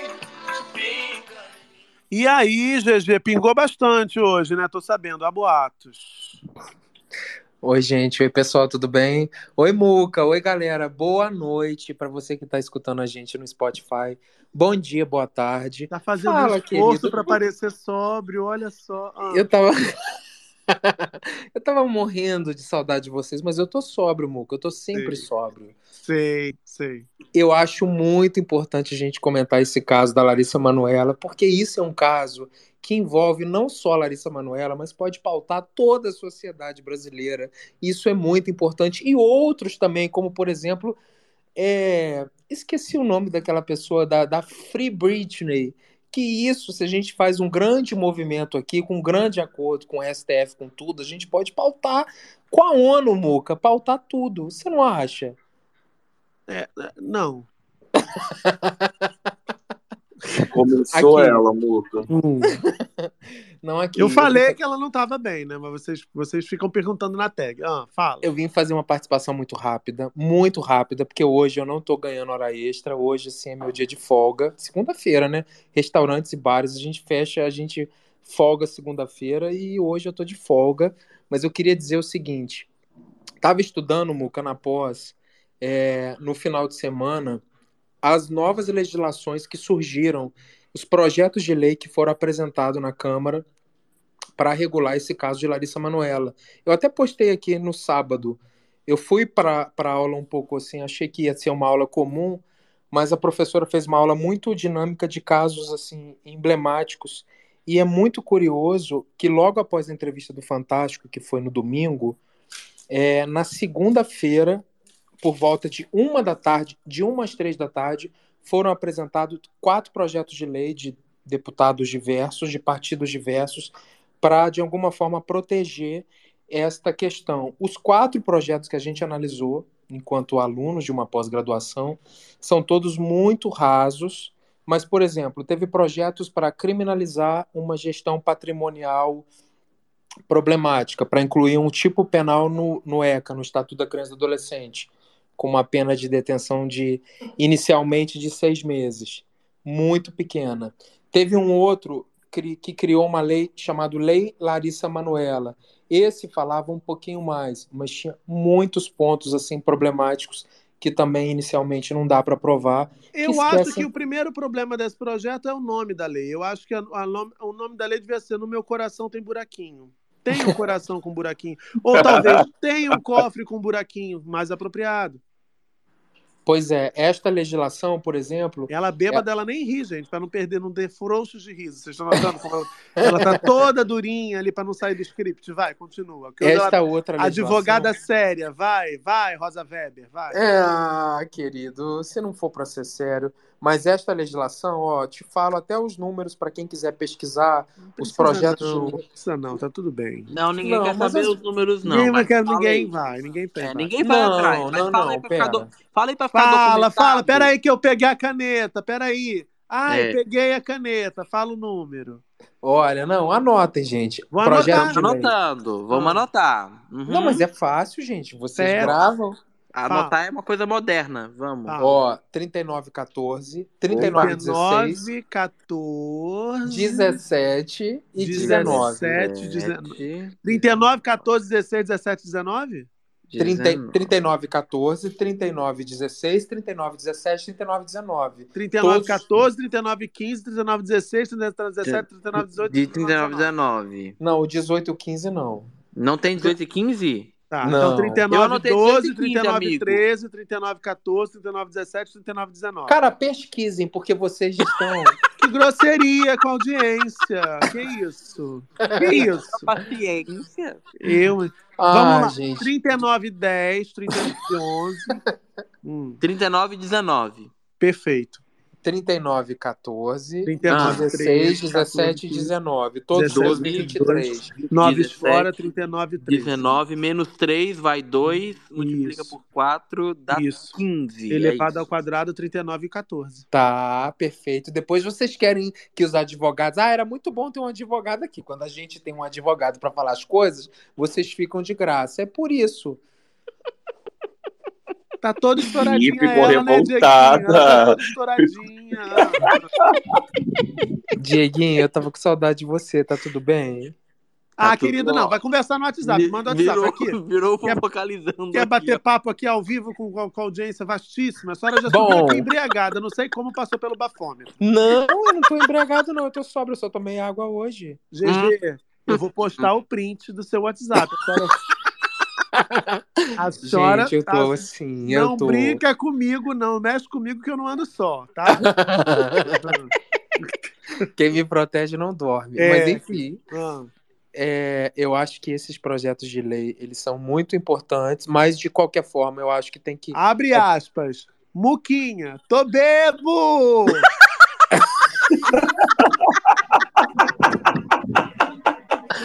Abre aspas. Sem chances de conseguir participar hoje. Tá, Abre Perfeito. mais, abre mais aspas aí. Tô bebo e num bar. Vamos pra outro depois. tá, querido. É assim, alguém hackeou. Cadê Delgatti? Delgatti hackeou o WhatsApp do GG, que tá sóbrio, vocês estão vendo, e me mandou mensagens fraudulentas para poder me fazer crer que ele estava é, é, é, é, utilizado. Não, eu acho que eu acho que de alguma forma teve teve algum tipo de alguém invadiu meu telefone. Desculpa. Eu acho que eu tô alguém invadiu o ótimo. seu fígado. Enfim, minha gente, mas eu queria trazer um ponto sério que é: esses projetos de lei Hum. foram apresentados a toque de caixa, porque a matéria foi apresentada domingo e segunda-feira esses projetos foram apresentados em sequência, uma e pouquinha da tarde, o último apresentado três da tarde. Hum. E de qualquer forma, todos os quatro são bem ruins. Tem uns que têm pontos interessantes, outros não. Tem coisas assim absurdas, mas na minha opinião, tá? Eu acho até que fica aqui o alerta para todo mundo que está aqui para verificar os, os deputados que, que apresentaram esses projetos, porque de alguma forma eles querem aparecer na mídia com isso. Que isso? Não, que isso? Que Sim. isso? Deputado querendo aparecer. Que isso? Não. Sim, porque assim, eles. No Não. Brasil, não, Não, impossível. que isso? Um parlamento dessa categoria. Que, que isso? Faltou Tem- supostamente. É. Não, não, eu te afirmo. e- Eu te afi- Esse eu afirmo. Tem é, artigos que são absolutamente inconstitucionais, isso não passaria, e é só para o. E é só para deputados que apresentaram Opa. esses projetos, me, me perdoem, mas é só para deputados estão preocupados com a Larissa Manuela ou com este caso e apresentam projetos de lei para, para regulamentar isso. Só, só que são projetos de lei que são totalmente contra os próprios artigos do, do ordenamento, ou seja, também não se preocupam, não tem nenhum estudo sobre, tem Uhum. coisas assim absurdas, esdrúxulas nos quatro projetos. Coisas um deles- esdrúxulas? Coisas esdrúxulas? Esdrúxulas. Perfeito. Coisas esdrúxulas. Mas é isso, Muca. Perfeito. E, E é isso, a minha participação. Eu queria te fazer uma pergunta sincera. agora. Pergunta séria. Pergunte, Você que querida. leu todos esses projetos de lei, né, essas propostas. A Tem- Carla Sim. acredita, né? A Carla acredita. Ah, Eu li, eu estudei os quatro, com a Perfeito. legislação, tá? perfeito, perfeito. Claro, claro. Com a Quem legislação. somos nós para julgar? Você quer que fale Eu os quero- artigos que tem Não, que modificar? obrigado, tá tudo bem. tá ótimo. 1691, 1692 do Código Civil. A conexão tá dele tá ruim lá em BH, gente. Pode cair a qualquer momento. 244C do ECA. Olha como é que minha Eu memória quero- é boa. Eu quero te fazer Perfeito. uma pergunta assim, séria, assim, porque, né, algo bem comum quando o pessoal propõe esses projetos de lei, ainda mais quando tem, envolvem casos é, de muita visibilidade e tal. É, Eu pensei se que a Carla ia fazer a pergunta que tá todo mundo querendo fazer. Ela vai fazer essa outra. A pergunta séria que todo mundo quer fazer é: foi só vodka, teve gin também ou cerveja e cachaçinha mineira? Como é que, como é que foi, GG? Oi, querido. Não, é- eu, eu tive a oportunidade de assistir um show do violoncelista Jax. Jaquim, né? Jaquim, que eu já sou íntimo. Jaquim. 10 de 10. Culto. 10 de 10 de 10. Ele era violoncelista, ó. Ele tocou com Caetano, 10 anos de Tom Jobim, enfim, Uhum. uma coisa incrível. Perfeito. Mas, GG, falando sério, Fale. é, você que supostamente leu os quatro projetos de lei, você viu ou, ou- ou algum indício de algum jabuti, como a gente fala, quando tentam incluir uma outra coisa ali dentro de um projeto de lei para porque a gente porque a gente tem um congresso bastante conservador, né? E nessa pauta família, família tradicional brasileira, é uma oportunidade também dos caras tipo proporem algo é, é, conservador, né? Que tipo você viu algo, algum indício nesse sentido dentro desses PLs? Curiosidade minha. Ô, Carla, eu não eu não me ative a isso não. O que eu me ative, não, era a parte prática, por exemplo, tem um dos projetos que, se eu não me engano, é o 30, é o último, o 3619, enfim, 3419, o último deles que eu falei.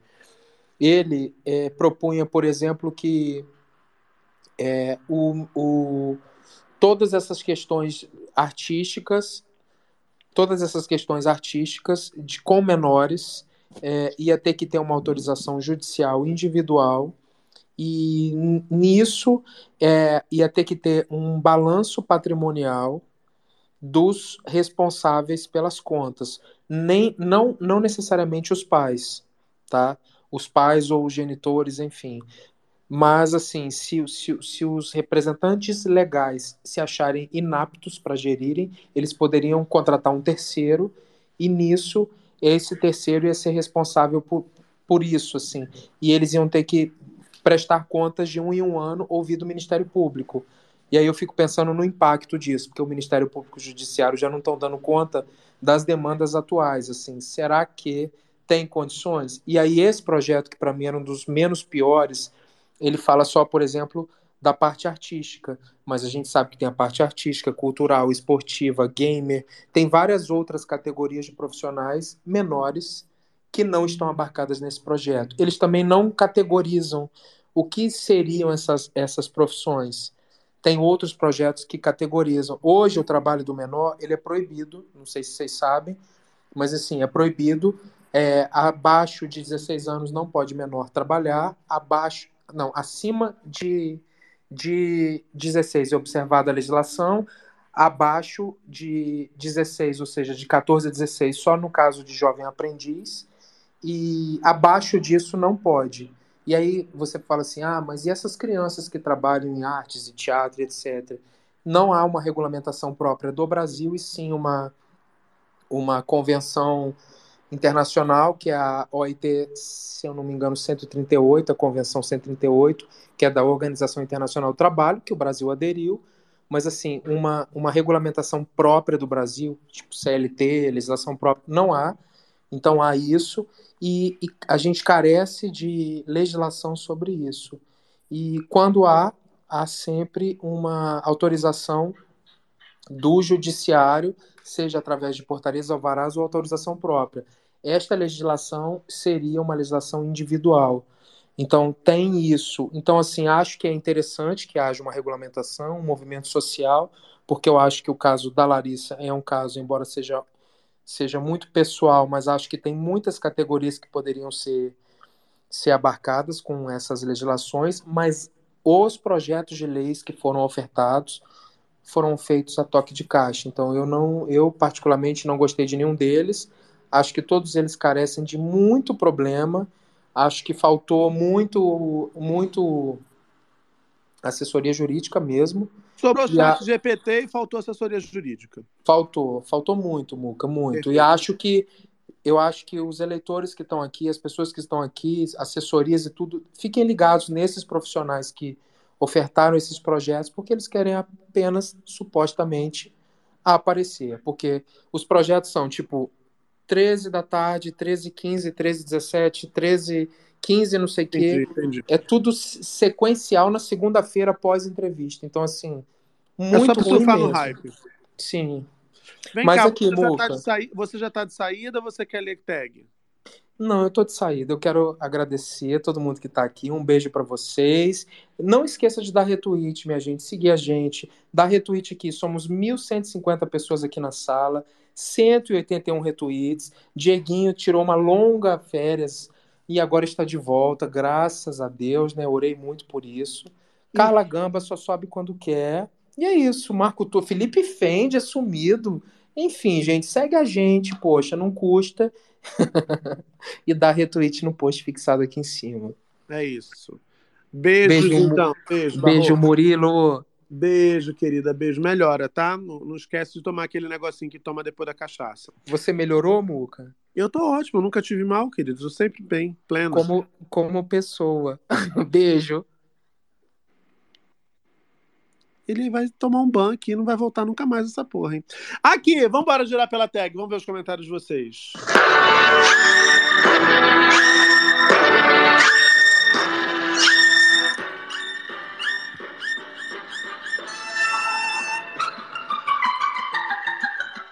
Ninguém tá entendendo a cachaça do GG, ó. A Denise escreveu: Menino, GG bebeu mesmo? Eu, quando tô bêbado, só sei rir, ficar facinha, mandando ver nos artigos e no juridiquês, chocada.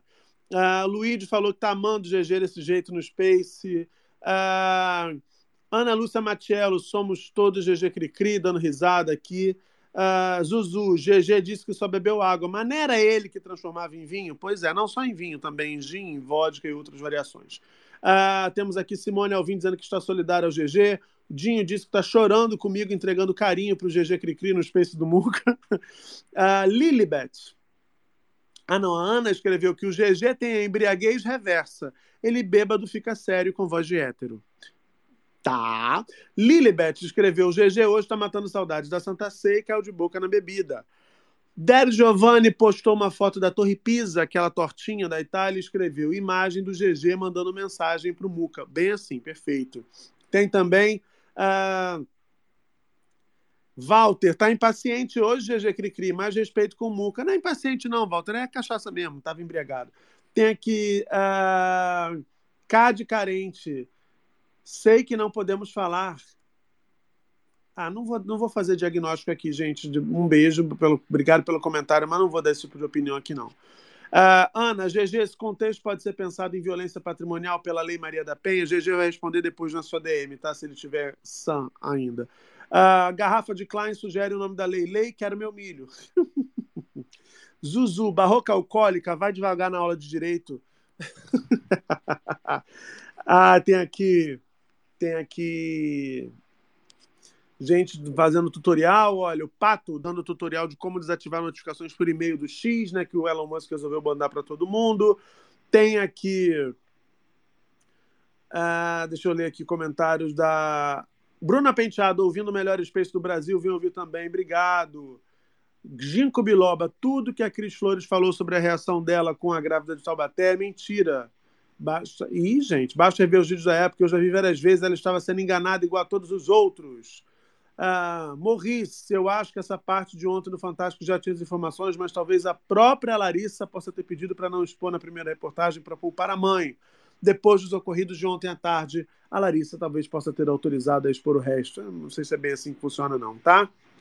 Ah, enfim, muito obrigado pelos comentários na tag. Continuem comentando bastante aí na tag Space do Muca. O viado Ablando escreveu que depois de uns gorojas de Cricri vira Crecre Bibi. ai, ai. Vini Just Us criticando, dizendo que por alguns longos minutos achei que era Space da cachaça do GG. Eita, que monólogo. E não gostou do GG falando do juridiquês dele aqui, não. Ah... é sobre isso. Ô, Dieguinho, tá de volta, Dieguinho? O Dieguinho foi buscar um lanche. Deixa eu dar boa noite ao Marco Túlio, que chegou aqui está caladinho desde então. Tudo bem, Marco? Boa noite, Muca. Boa noite, pessoal. Tudo bem e você? Tudo bem, Marco. Como é que bateu para você essa história toda de Larissa Manuela? Este imbróglio, como diz o GG Cricri, que vem se desenrolando na imprensa, sobretudo na TV. Ah, a situação em si é muito triste, né, Muca? É, você analisando eh, a questão de, de pais e filhos. Mas é como você falou, existe um interesse público, né? Porque ela é uma pessoa pública. Agora, uh, os desdobramentos, né? Eu, eu, eu, eu, escutei vocês falando aqui, eu acho que também acho que não teve essa estratégia do Fantástico para rebater qualquer coisa do, da, da entrevista que foi exibida hoje. Mas eu acho que foi sim um complemento necessário pelas dúvidas que ficaram da primeira da primeira parte, né? Em relação ao patrimônio e tudo mais. Enfim, é, e, e, e, como a gente até já falou aqui, não é o primeiro caso, né? De, de enfim, de celebridades envolvidas com problemas com empresários e, e empresários, família, enfim. É, acho tudo muito é uma pena que esteja acontecendo, mas eu continuo achando que Larissa é de fato uma potência, assim. E uma coisa me chamou a atenção que muita gente usa a fala lá que ah, ela tinha um cartão, ela não estava ela não estava des, não é desprevenida, esqueci a palavra que eu ia falar. Enfim, ela tinha um cartão, mas gente, cartão de crédito é, é método de pagamento, né? Não é patrimônio, enfim. Isso nem é. Isso me chamou bastante atenção, porque essa questão foi reforçada algumas vezes pela defesa dos pais e, né, e por quem defende eles. Sim. Mas enfim, é isso. Perfeito. Olha, antes de fazer o giro de oradores, a gente vai mudar de assunto aqui vai falar agora da situação do Faustão. Faustão que tá, foi diagnosticado com insuficiência cardíaca, está internado no hospital Albert Einstein em São Paulo, é, recebendo é, cuidados intensivos, segundo o boletim médico, e que foi inscrito na lista é, de transplantes de coração aqui no Brasil. Muitas dúvidas surgiram sobre como funciona toda essa política é, de transplantes. É né? uma política pública, como eu falei na abertura do Space aqui, o maior programa de transplantes do mundo é esse, é, do Brasil, que é a, a, ele é uh, baseado numa série de leis criadas ainda nos anos 90, que instituíram o Sistema Nacional de Transplantes e que atribuíram responsabilidades para diversos órgãos públicos, inclusive o Ministério Público, que é quem fiscaliza o cumprimento da fila, que é uma fila. É um, o fila não é bem um termo, inclusive eu vi o Pedro Carvalho uh, citando que não é bem uma fila, que não é correto falar em fila, o correto seria falar em lista, mas enfim, cabe ao Ministério Público resguardar que essa lista seja seguida, adotando critérios técnicos para que as pessoas que precisam de órgãos sejam efetivamente beneficiadas quando esses órgãos apareçam, estejam disponíveis no Sistema Único de Saúde. Para a gente falar um pouco dessa questão, está aqui o meu amigo Luiz Fernando Correia, que topou o convite para falar de transplante. Sobretudo, para começo de conversa, né, Luiz Fernando, é importante dizer, a gente tem números aí variáveis, eu tinha mais cedo feito uma pesquisa uh, trazendo o número de pessoas que estão esperando por um órgão aqui no Brasil atualmente. A minha pesquisa fala em 40 mil pessoas na fila, né, esperando uh, por órgão. Há números discrepantes, mas enfim, um consenso é a gente precisa de mais doadores de órgãos, precisa elevar os níveis de conscientização sobre a importância da doação de órgãos, né? Boa noite, Luiz. Obrigado por ter vindo aqui.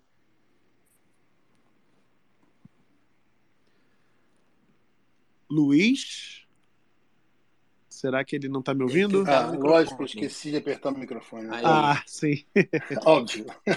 Óbvio, quem nunca fez isso? Mas, quem enfim, é... boa noite a todos. É, bom, primeiro que é, eu fui, eu tenho, eu tenho falado sobre isso na, na CBN todo dia, então, é, a lista, a, a, lista oficial atualizada em 16 de, agosto pelo Ministério da Saúde já, já tem 65.911 pessoas esperando por um transplante no país. Nossa. É muita gente, né? É, o, o curioso, a grande maioria, né, um número maior, são, são pessoas que precisam de transplante de rim, então, torno de 37 mil pessoas, transplante de córnea 26, fígado 2, aí começa a cair um pouco o número 2.200, coração 386, é o caso do Faustão, né? E a gente tem um número que é interessante. Em 2022, o Ministério da Saúde registrou 16.733 transplantes. Um número pequeno comparado com a lista de 60 mil pessoas, que essa lista, Muca e todo mundo, eu fui, eu fui dar uma olhada na série histórica, essa lista se mantém, ou seja, ela não diminui. Uhum. Né? A gente faz 12 mil, 11 mil transplantes e continua com 60 mil pessoas na fila. Uhum. Nós estamos com 60 mil pessoas na fila há décadas, né? vamos falar assim, porque a lista do, do Ministério tem um relatório que está aqui na tela. Em 2008, 64 mil. E 2021, 54 mil, porque foram da pandemia, talvez o registro tenha, tenha sido um pouco menos mais complexo de fazer, mas a gente fala de 2008, 64 mil, e 2023 nós estamos com 60 e, 65, 65 mil pessoas na fila, ou seja, não mudou nada Sim. em 15 anos. Né? O que a gente tem duas coisas. Primeiro, é uma lista, eu acho que é, é super importante as pessoas lembrarem disso, é uma lista, porque não é uma fila, que nem uma fila de cinema, uma fila de banco. É uma lista porque tem várias, tem muitas variáveis nessa história. Entra no jogo de quem vai ser, quem vai ser, vamos dizer assim, não gosto, não gosto da palavra, mas contemplado, quem vai receber um órgão né, nessa, nessa lista, é, não é porque está na fila na posição 1, 2, 3, 4, 15, 3 mil, não. É de acordo com a idade do paciente, com o estado clínico dele, que obviamente pessoas mais graves têm prioridade, mas também ao mesmo tempo essa pessoa mais grave tem que ser compatível com o órgão que apareceu em tamanho, em questões imunológicas e uma coisa que no Brasil é fundamental, tem que ter, tem que estar perto desse órgão, né? Uhum. Se a gente fala em coração, a gente tem quatro horas entre retirar o coração do doador e implantar no receptor. Então, não dá para você ter um paciente que doe um órgão no Maranhão e o receptor no Rio Grande do Sul. Não vai acontecer, não tem como. Então também entra no jogo a distância de onde estão as, as, duas pontas do transplante.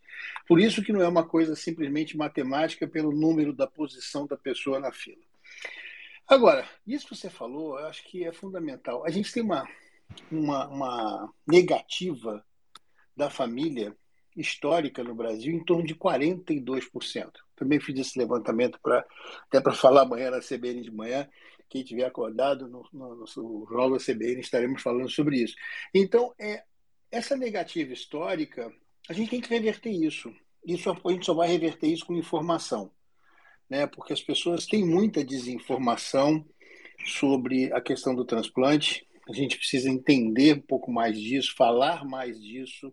Toda vez que acontece ou um caso de alguém, é, assim, pessoa pública que falece subitamente, a família faz doação, ou alguém que está esperando na fila, como é o caso agora do Fausto Silva, o que, que vai acontecer? Nas próximas semanas vamos falar mais de transplante. Então, mais gente vai doar órgãos, mais transplantes serão feitos.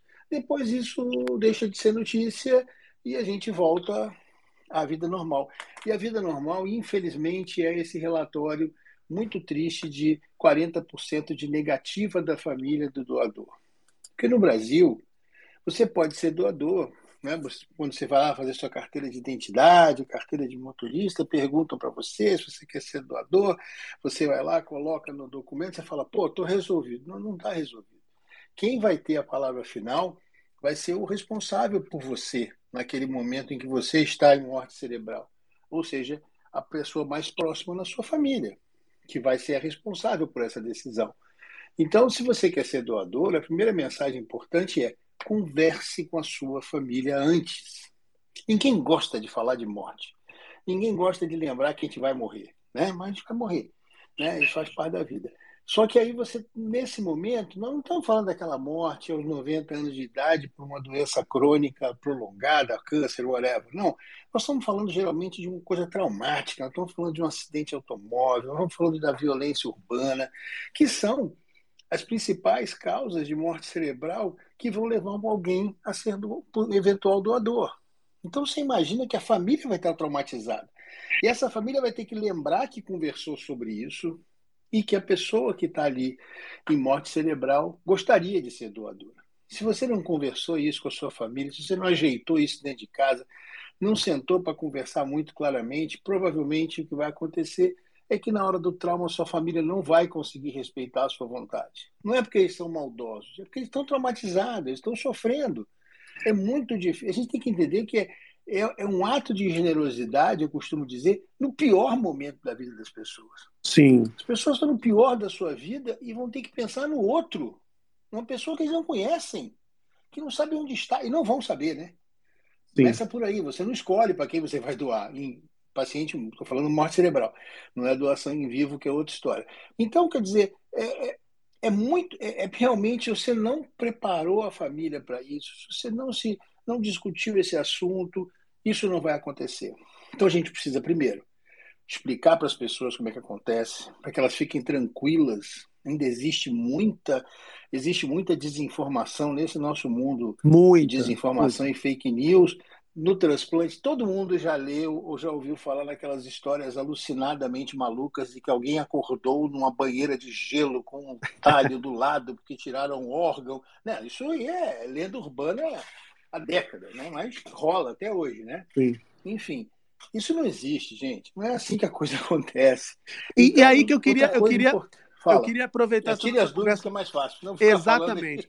Porque, por exemplo, quando eu fiz essa postagem que viralizou no Instagram hoje, eu recebi alguns comentários de pessoas falando assim: mas o Faustão é milionário, é óbvio que ele não vai ficar nessa lista, ele vai passar na frente. A, a, a lei brasileira, ela diz o contrário. Não existe possibilidade de você, por mais dinheiro que tenha, furar uma vaga nessa, entre aspas, fila do transplante, né, Luiz?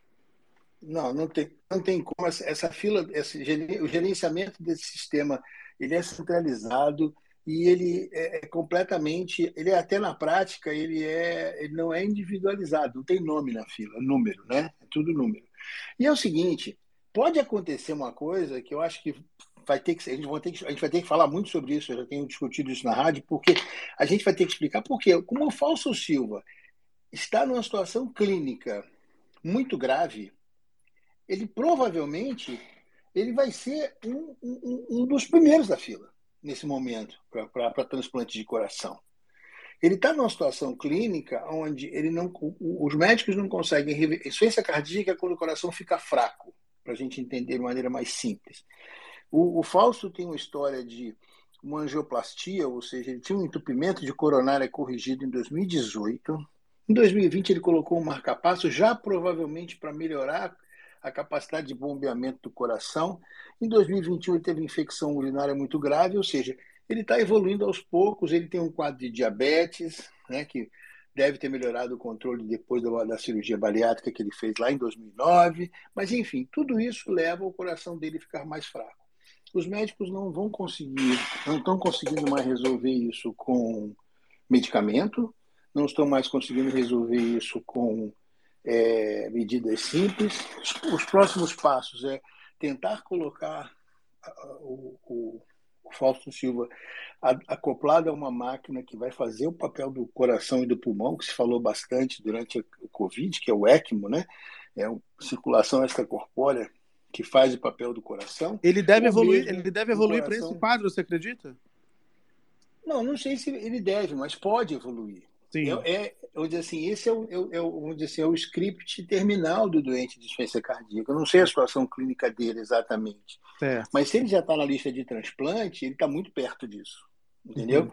Eu não sei o quanto perto, mas está perto. Então, uhum.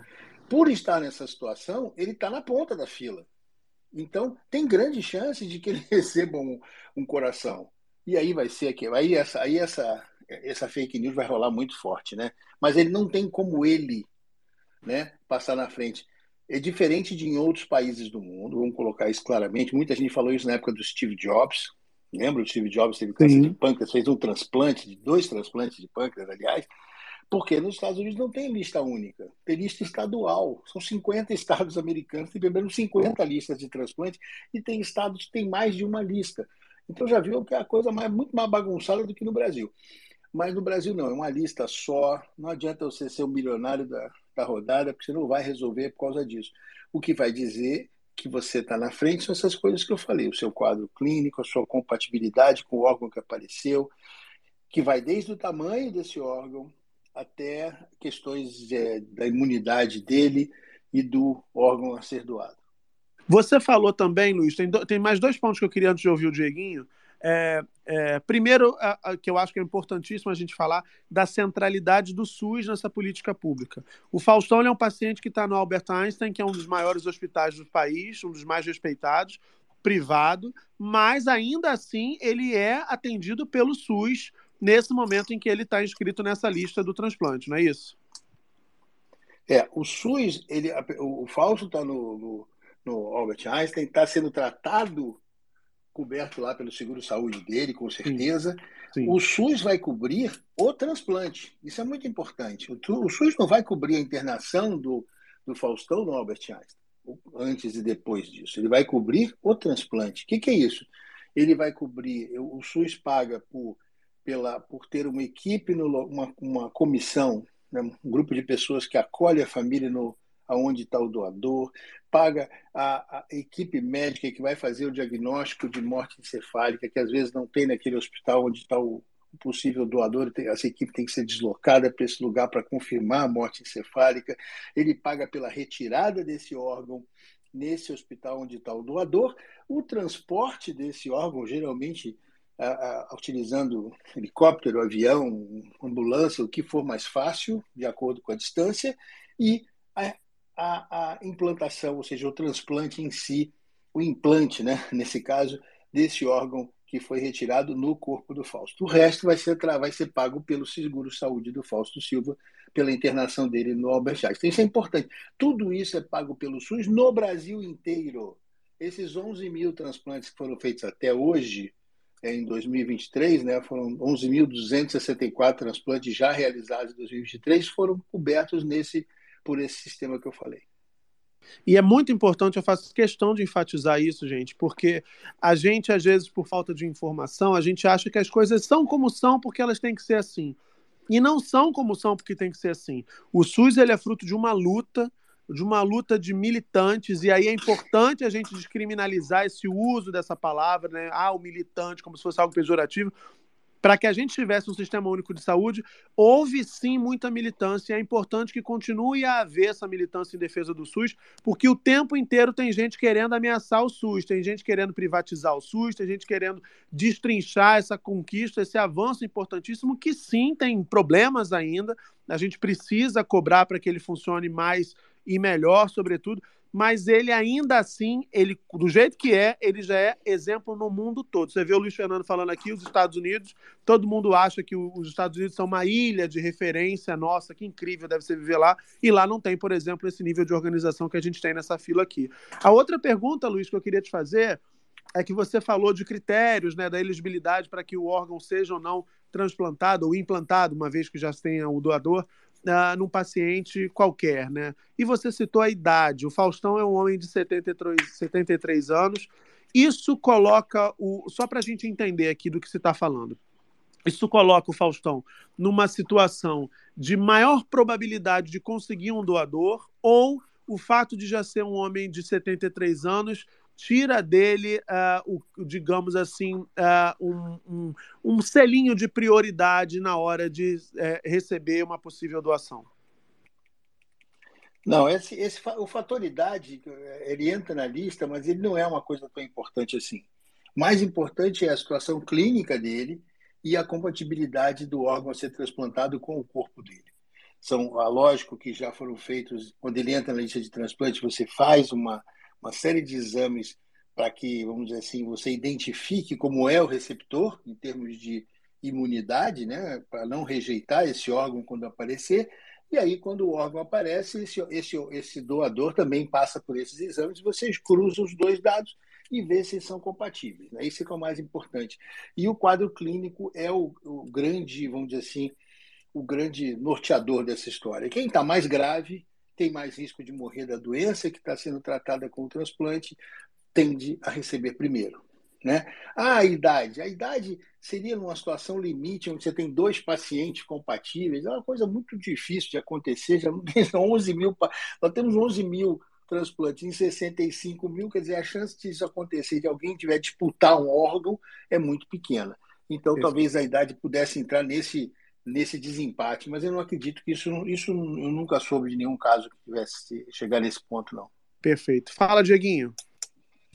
É, Muca, é importante destacar isso que o Luiz está falando, porque de fato a gente está tá, tá diante de um quadro é, complicado do Faustão. Né? A gente que é jornalista, a gente fica sabendo muito antes muitas coisas que, que só cabe à família, né, divulgar, enfim. E o Faustão, ele é, ele, o vídeo que ele publica, né, nele, ele tá muito bem, né, fisicamente, tá acordado, tá lúcido, tá tudo certo com ele. De fato, tem esse ponto aí que é o cardíaco, né. É, e aí eu acho importante a gente, a gente citar aqui também que o Faustão passou por uma cirurgia, não sei se o Luiz sabe mais alguma coisa a respeito disso, se quiser contribuir, de bariátrica, né?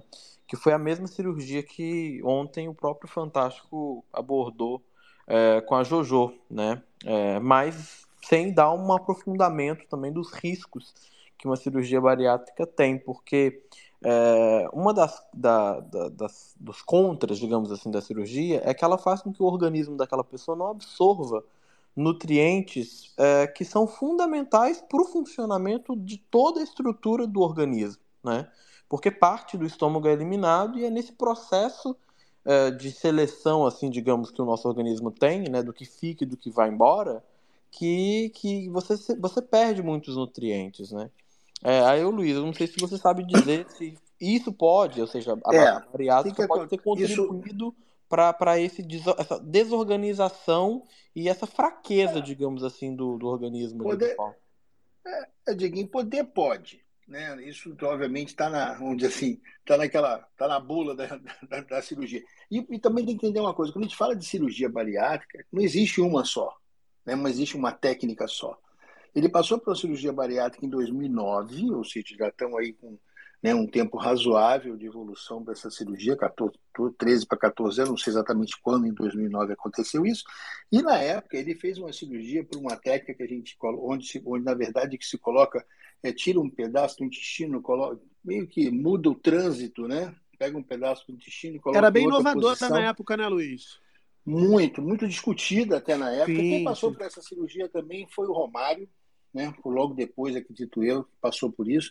É, é uma cirurgia que tende a, a tende, ainda é utilizada bastante para pessoas com diabetes, porque ela facilita o controle do diabetes dessas pessoas, ou até reverte o diabetes dessas pessoas, em alguns casos, como, por exemplo, o Romário sempre disse no caso dele. É, então, é, existe essa, existe essa, assim, está na lista, está na bula, se você for ler a bula da cirurgia, está lá, que tem essa coisa da, da, da não absorção. Mas vamos pensar uma coisa, gente. Uma pessoa como o Fausto Silva tem um acompanhamento médico e nutricional e tudo mais, até por conta da atividade que ele fazia até pouco tempo, que era muito, muito, muito incessante, né? Que é um negócio que pô, a televisão, quem, quem já fez, sabe como é que é, né? Ele gastava muita energia para fazer aquilo e dava muito trabalho, então provavelmente ele tinha um suporte nutricional muito bom. Dificilmente foi isso que agravou o quadro é, de insuficiência cardíaca. A insuficiência cardíaca, como eu falei, é quando o coração fica fraco. No caso dele, porque ele já tinha um problema de coronárias, ou seja, não sei se ele chegou a ter um infarto ou não em 2018, quando fez essa angioplastia, mas com certeza ele já tinha uma artéria entupida. Ele mesmo, na, na eu, vi, eu fui, revi ontem as matérias na época, ele fala: não, fui fazer o exame, descobriu que a artéria está entupida, vamos desentupir logo, botar o stent. Ótimo. Esse é o melhor dos mundos. Mas é o melhor dos mundos porque você não teve infarto mas você tem doença coronariana, né? E se tem naquela artéria, pode ter em outra. Então, essa evolução dessa, dessa doença das coronárias pode enfraquecer o coração. É, precisou colocar um marcapasso. Essa colocação de marcapasso, muitas vezes, é para você meio que fazer uma coordenação da musculatura do coração para aumentar a força de bombeamento. Vamos lembrar que o coração é uma bomba, né? Igual tem na casa da gente, para fazer água circular o coração está ali bombeando o sangue para circular no corpo todo. Então você coloca ali o marca-passo para que a bomba trabalhe de maneira mais é, harmônica, vamos dizer assim, todos, todas as partes dela, para que mais água circule, mais sangue circule no corpo. Isso, e sem contar o diabetes, que também leva e lesa as artérias de dentro do coração. Então, tudo isso concorre para que ele tenha insuficiência cardíaca. Né? Isso não, não, não aconteceu do nada. É, foi por conta de tudo, evolução de tudo isso que ele teve. Eu acho que, essa, voltando a essa questão, pode ter algum papel a, a bariátrica, mas eu não acredito não, Dieguinho. Eu acho difícil que ele... Acho muito pouco provável que alguém com, a, com o nível de, de acompanhamento que ele tem na vida é, tenha dado um mole desse. Acho muito pouco provável. Até lembrando que a, é, a, a, cirurgia bariátrica ela não acaba quando o, a, o, paciente sai da mesa de cirurgia, né? Esse processo todo.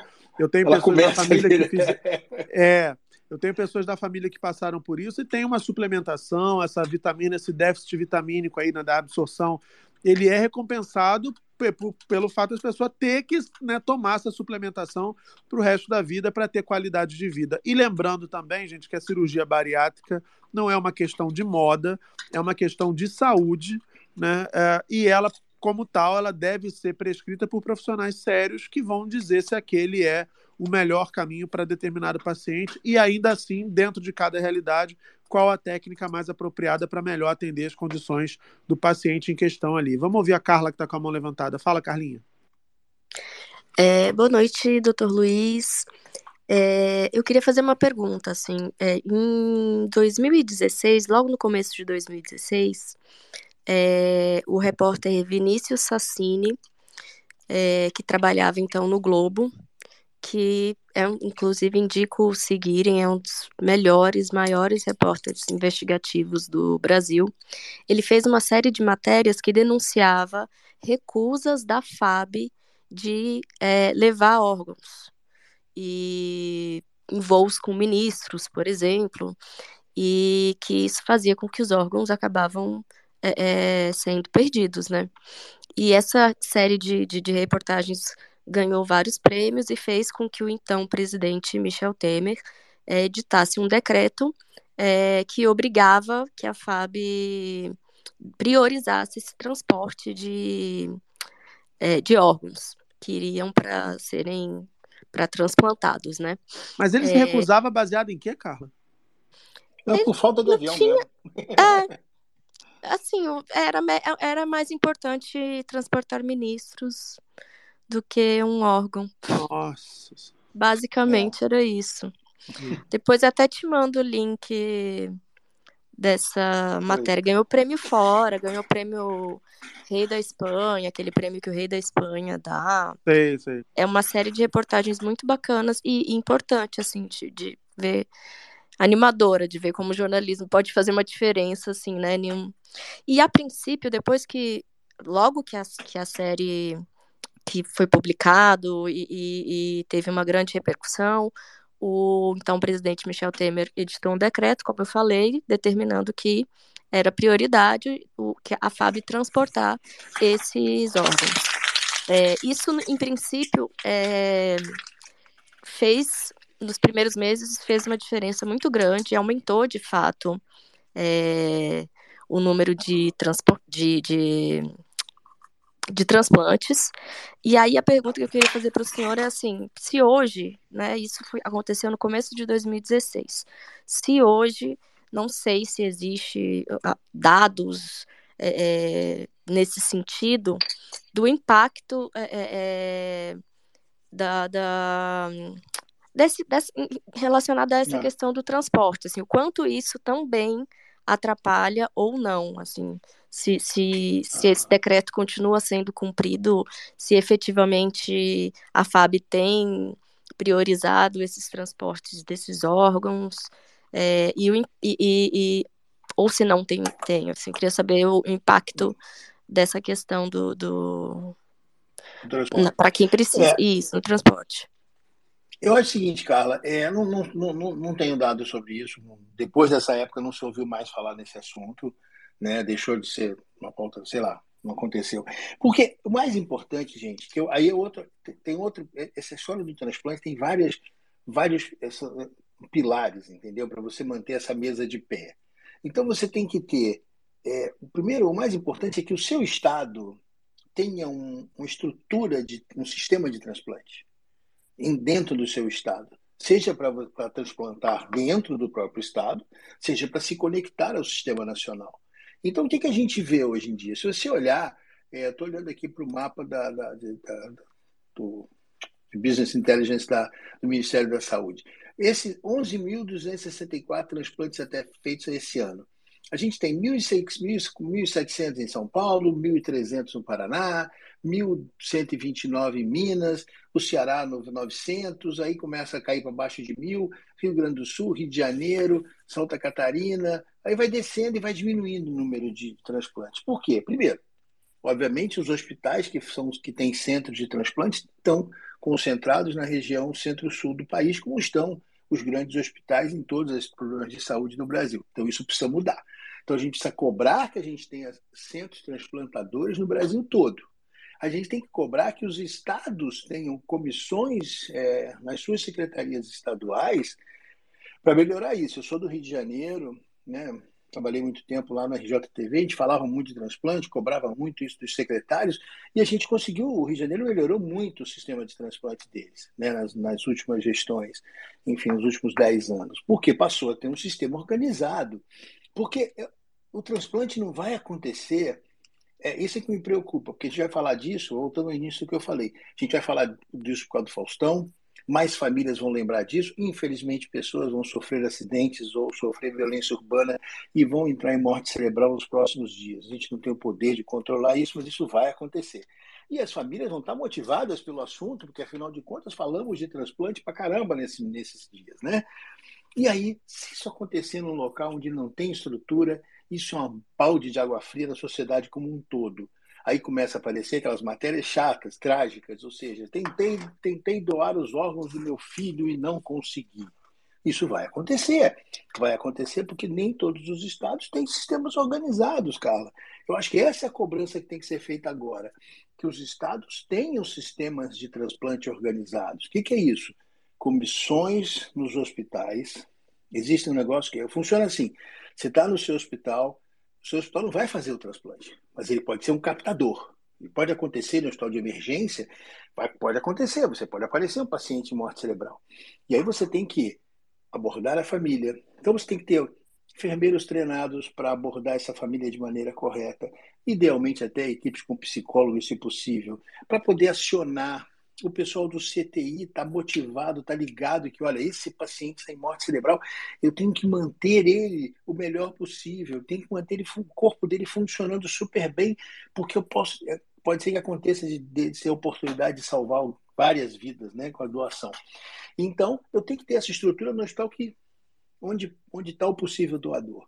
Eu tenho que ter essa, essa estrutura, porque se seu hospital, como eu falei, não tiver uma equipe para determinar a morte cerebral, ele vai ter que ligar para algum lugar e a secretaria vai ter que mandar para lá uma galera para fazer os exames né, que são necessários. O exame basicamente é um exame clínico, morte encefálica é diagnóstico clínico, ou seja, o médico examina o paciente e constata que o cérebro dele não está mais funcionando, não está mais conectado ao resto do corpo. Isso tem que ser muito claramente dito para a população que isso é diferente de alguém estar em coma. Quando você está em coma, você tem a perspectiva de acordar. É porque tem tá muito esse medo ainda, né, Luiz? Tem é. muito esse medo, as pessoas, as famílias, sobretudo, no momento dessa tomada de decisão, elas estão né, vivendo um momento de muita dor, como você descreveu, e muitas nutrem uma esperança que é muitas vezes irracional. É, é, na verdade, é o desejo de que aquele quadro possa ser revertido. Mas é importante também que a gente ter, tenha a informação de que há critérios técnicos para o diagnóstico de uma morte cerebral. E, inclusive, você me corrige se eu estiver errado, por favor, uh, esse diagnóstico ele precisa seguir um protocolo de repetição. Não é uma vez chegar lá e não, sim. morte cerebral. Né? Tem todo inclusive, o protocolo. Inclusive, tem sim. Inclusive, como eu falei, o primeiro diagnóstico é o diagnóstico clínico feito por quem está cuidando do paciente, né, no hospital que recebeu a vítima do, do por quê, não sei já por que entrou em morte cerebral. O paciente fez entrou em morte cerebral. O médico do CTI faz esse diagnóstico. Aí ele aciona essa comissão que vai de um lado tem um lado vamos dizer assim, social, que vai abordar a família, preparar os documentos, enfim, tentar adiantar o processo. E do outro lado, vai ter que, vão ter que vir equipes, ou do próprio hospital ou de fora, pelo menos outros dois médicos que não sejam os que estão acompanhando o paciente, vão examinar esse paciente em sequência e vão fazer algum procedimento diagnóstico que não seja só clínico. Você pode ter que fazer eletroencefalograma, você pode fazer ultrassom, um Doppler transcraniano, você pode fazer uma angiografia, que é um exame de contraste que mostra que o sangue não está mais circulando no cérebro, então aquele cérebro já morreu, é... ou mesmo, acho que é só isso. Enfim, você vai ter que comprovar com algum exame complementar o diagnóstico clínico de morte encefálica. Isso é muito Ô, importante para as pessoas não misturarem as duas coisas, né? Coma é uma coisa, morte encefálica é outra. Fala. Luiz, é, só complementando, são 10 testes, tá? É, que são feitos nesse caso. É, Sim. Tem teste, tem teste que você, você abre o olho do paciente, é, Sim, faz esses, são, esses testes são, são os testes do exame clínico, vamos dizer assim. Exato, você, quando eu falo exame exato. clínico, eu, eu resumi aí esse Ah, pacote. perfeito. Esse pacote. Perfeito. Você pode usar, utilizar a utilização de injeção de, de líquido no Exato. canal auditivo. Tem uma série de exames, são todos exames clínicos, mas você também tem que ter, além disso, esses exames complementares, né? Ou método de imagem, que é a arteriografia, ou o ultrassom, que é o, o, o Doppler transcraniano, mostrando que o sangue não. O objetivo desses exames complementares qual é? É comprovar que não está chegando sangue mais no cérebro. O cérebro não tem capacidade de guardar é, glicose para continuar funcionando. Se faltar sangue, o cérebro morreu. Né? Como morre quando as pessoas têm um AVC, pedaços dele. Né? No caso aí, você mostra que não tem circulação alguma, então aquele cérebro não é viável. Pronto, está tá determinado. Depois, se você repetir esse exame sem sedação, sem medicamentos para deixar o paciente em coma, você repete isso com intervalo de seis horas e você faz o diagnóstico. E aí você tem o lado social que tem que andar junto, onde você existe uma série de documentos que tem que ser apresentados e explicados para a família. Por isso que eu digo, o mais importante, viu, Carla, é a gente cobrar que os estados tenham essa estrutura. Porque nós temos 560 e poucas comissões de transplante no Brasil. Quantos hospitais de emergência a gente tem? Milhares. Então está faltando, né? Está faltando o primeiro passo, gente. Então você imagina que uma família, como eu falei, vamos voltar na situação de quem está responsável por doar. Você está ali com o seu ente querido em morte encefálica por uma situação trágica, geralmente uma situação abrupta, violenta. É, se você não for bem acolhido, se você não for bem atendido, bem, não for tudo muito bem explicado, porra, qual estímulo que você vai ter para fazer essa doação, gente? Então, não nos basta cobrar da população que doe mais órgãos. Nós temos que cobrar que o Estado proveja para a população a estrutura para que ela possa doar mais. Porque, volto a dizer, a gente vai encontrar semana que vem, a mídia vai noticiar o fato daquela senhora que tentou doar os órgãos do filho e não conseguiu. Isso, infelizmente, é a nossa realidade. Isso vai acontecer também. Vão acontecer mais transplantes? Graças a Deus. E graças a todo o hype que vai se fazer. Mas vai acontecer também. Espero que não tenha tanta divulgação, mas vai acontecer. Porque os hospitais não estão preparados. Nem todos, infelizmente. Esse é o grande problema. A questão do transporte de avião, cara, isso no, nos estados onde tem o sistema já organizado, é fácil, porque isso já está definido. Você já sabe onde é está o avião, já sabe quem é a equipe que vai ser acionada. Isso tudo já está amarradinho, já está tudo, sabe, o roteiro está pronto. Isso acontece. Por isso que, infelizmente, acontece em 2.700 em São Paulo e acontece em 30 no Acre. Né? É triste, mas é verdade. Luiz, para gente, a gente encerrar essa conversa, muito bacana, essa conversa muito importante. Impossível te ouvir e não lembrar de uma ironia, né, de uma coincidência né, muito irônica. É, Fausto Silva e Gugu Liberato, eles duelaram por audiência na TV por bons anos, ali no começo dos anos 2000, no final dos anos 90. O Gugu, lamentavelmente, faleceu num acidente, virou doador de órgãos. Uh, o que na época também acabou motivando um aumento no número de doações, como você bem disse, e agora a gente tem o Fausto Silva na outra ponta como alguém que precisa de um coração via transplante. Curioso pensar nessa coincidência. É, Para fechar, a gente tem algumas matérias falando num tempo de espera nessa, nessa lista que pode variar de dois meses a 18 meses. É, você, como a pessoa que mais experiência tem para tratar desse assunto aqui nessa nossa conversa, você, você vê com otimismo mesmo é, as chances do Faustão, mesmo diante desse tempo de, de, de, espera que pode ser tão prolongado. Quando a gente fala em 18 meses, a gente está falando de um ano e meio, né? Uh, como é que você analisa o, o, quadro, as informações, pelo menos, de que a gente dispõe até aqui sobre o quadro dele e esse tempo de espera que pode se tornar tão prolongado? Olha, se a gente observar, como acho que foi o Dieguinho que falou do, do vídeo que ele gravou, né? Ele consegue, ele está numa situação, insuficiência cardíaca é uma coisa, como eu falei, o coração está fraco. Fraco quanto? Provavelmente ele não consegue levantar daquela cama e dar muitos passos. Talvez nem consiga levantar, mas consegue sentar e falar para gravar aquele vídeo. Então, nesse momento, eu acho que ele tem uma situação de espera, apesar de estar numa situação limite, ele tem uma possibilidade aí, uma reserva vamos dizer assim, estratégica que permite que aguardar o transplante, né? E ainda tem aquelas, aquelas essas, essas alternativas mecânicas que eu te falei, que permitem que o paciente fique, às vezes, meses ligados né? nessa. Existe um coração, um coração artificial, vamos dizer, que a gente pode dizer esse nome. Não dá para você ainda andar com ele na rua, mas na, ele fica preso ao leito, né? mas funciona e você continua com o paciente com relativamente vivo, relativamente com uma qualidade de vida razoável, vamos dizer assim, para quem está preso a uma cama, né? É a ECMO, uma, né? A ECMO. Uma... Não, não. A ECMO, a ECMO é mais, é mais, é mais, vamos dizer, mais agressiva. É um, é um ventrículo artificial mesmo. É uma, como se fosse uma bombinha que fica ligada ali no pé da cama. É, a ECMO tem uma função também, além da, da função renal, da, né? de não, não, respiratória. Tem a respiratória, perdão, respiratória, perdão, é. E você tem, a, você tem a própria bomba né, da, da circulação extracorpórea, que é usado na cirurgia cardíaca, que é usado muitas vezes acompanhando é, diálise de pacientes mais graves. Então, eu acredito que ele tem uma boa chance por esses motivos. Né? Eu não estou fazendo uma pura especulação, gente, desculpa, né? nem deveria tecnicamente, mas é pelo que eu vi, né? pelo que a gente vê pelo vídeo dele e pela história que ele tem. Então, eu acredito que existe uma boa chance, e volto a dizer, a gente tem que tomar muito cuidado, e a gente, me colocando aqui modestamente nessa posição do jornalista, é, a gente tem que ter muito cuidado, porque provavelmente as pessoas vão falar sobre é, privilégios na hora que isso acontecer, né, inevitavelmente. Vão dizer Sim, é que aconteceu que é porque é o Fausto, vão dizer que aconteceu porque ele estava no Einstein, vão dizer que é porque ele tem dinheiro. Não, aconteceu porque chegou a vez dele na, na lista de espera do SUS. É isso, é isso.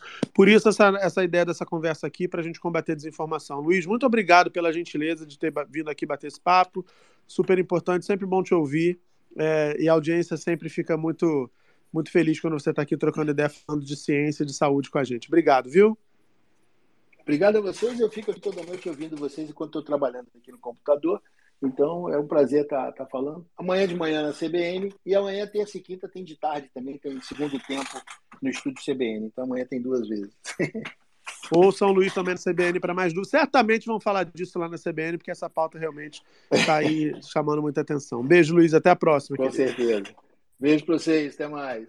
Até mais. Olha só, vamos, vamos, vamos fazer o seguinte. Ô, Dieguinho, o que, que você acha que a gente faz? Você acha que a gente dá um giro de oradores, a gente já muda de assunto? O que, que o senhor quer fazer, seu Diego? Vamos de giro de oradores, ouvir a opinião da audiência. Vamos de giro de oradores. Deixa eu dar boa noite primeiro para um amigo que chegou aqui. Maicon Santini, tudo bom, querido? Como é que a senhora tá? Olha, eu Boa falando igual falo com o GG, como é que a senhora tá? É ótimo. Boa noite, senhora. Tudo bom? eu estou bem deitadinha na minha cama, ouvindo vocês falarem, ouvindo o papo, amando como sempre. Todos uhum. bem? Todos tranquilos? Todos com Oi, mais de 2% na conta? Melhor agora, tá tudo certo. Dieguinho, Oi. Dieguinho, muito salafrário. Boa noite, Dieguinho. Dieguinho é uma ordinária, Michael, enfim, depois eu te conto em off. Enfim, levanta a mão você que quer falar que eu vou pegar você. Eu tô inspiradíssimo porque eu vi o show do Tchan no sábado, então tô louco pra pegar você mesmo. Pega, pega, pega, pega, pega, pega, pega, pega, pega, pega, pega, pega, pega, já peguei. Pega,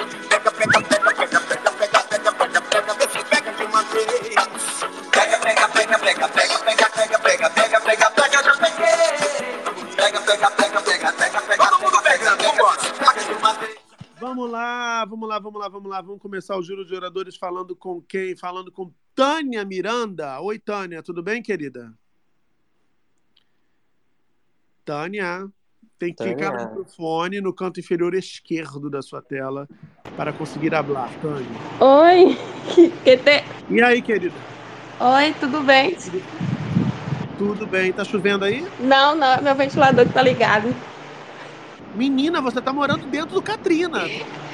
Gente, eu moro em Palmas, Tocantins, e aqui é quente demais. Só tá um calor. Mulher do céu. Parece que você tá numa rodovia. Parece, né? Tânia, me fala uma coisa. O que, que você queria comentar com a gente hoje? Gente, não, gente, eu nem sei qual. Eu tô vendo agora, eu entrei agora, sério, porque eu, ta- eu tinha cochilado um pouco, aí acordei, eu falei, aí eu vi que tava o assunto. Desculpa. Eu falei, ah, Imagina, cara, levantou a mão, sempre- levantou a mão. Eu levantei a mão? Levantou, só pego quem levanta a mão. Eu, eu sou difícil, eu não sou fácil. Mas tá bom, sonâmbula, a gente acata, a gente respeita. Não. Um beijo pra você, obrigado por estar aqui ouvindo a gente. Desculpa, gente. Imagina, imagina, meu amor, tá tudo certo. Liga o ventilador aí, não passa calor por causa do Dieguinho, não. Manda ele a merda. Beijo, É, tchau. tchau. tchau. Dieguinho reclamou do ventilador, ela tirou o ventilador, coitado, ficou lá é, é melhor ligar, né? No É, desligar o Dieguinho. Aqui, vamos ouvir o Seixas Costa, que é empresário. Oi, oi, Seixas. Olá, Muca, boa noite. Tudo bem? Você fala de onde, Seixas? Falo de uma cidade chamada Rialma, Goiás. Rialma? Goiás. Rialma, Goiás ou Goiás é só o estado? É, Não é o né? nome da Isso. Rialma é estado Rialma. Goiás, exatamente. Quem nasce em Rialma, Dieguinho, é risonho e límpido? Comente. Não sabe, né? Faltou aula de geografia. Quem nasce em Rialma é o quê, Seixas? Rialmense. Rialmense, adoro. Me diga, o que que você queria comentar com a gente, querido? Na verdade, apenas agradecer, né? Os momentos noturnos aqui que a gente passa com vocês aí. É, Seixas, você gosta de passar momentos noturnos comigo, Seixas? Que isso?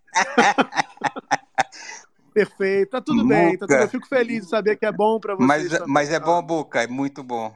Pode ter certeza. né? Mesmo você pensando nessa, nesse outro formato aí, mas todos, todos vocês sabem que eu sou admirador do trabalho seu, tá? E é muito legal aqui Querido. ouvir é, as suas falas, o time, tá? Eles todos se completam, então faz um trabalho extremamente importante, principalmente no debate político que eu amo. Ah, obrigado, querido, obrigado. Hoje a gente está servindo um pouquinho de fofoca, amanhã a gente volta a falar de política. Obrigado pelo carinho mesmo. Tá viu, legal. Agradeço muito. Um e beijo. sempre aqui do lado, viu? E precisando. Tá certo. Estamos juntos e Perfeito. misturados. É isso aí, querido. Um beijo para você, obrigado por ter subido para falar com a Valeu. gente. Forte abraço para vocês também. Valeu, tchau, tchau. O formato é sempre importante, né, amor? Fenger é uma ordinária, né?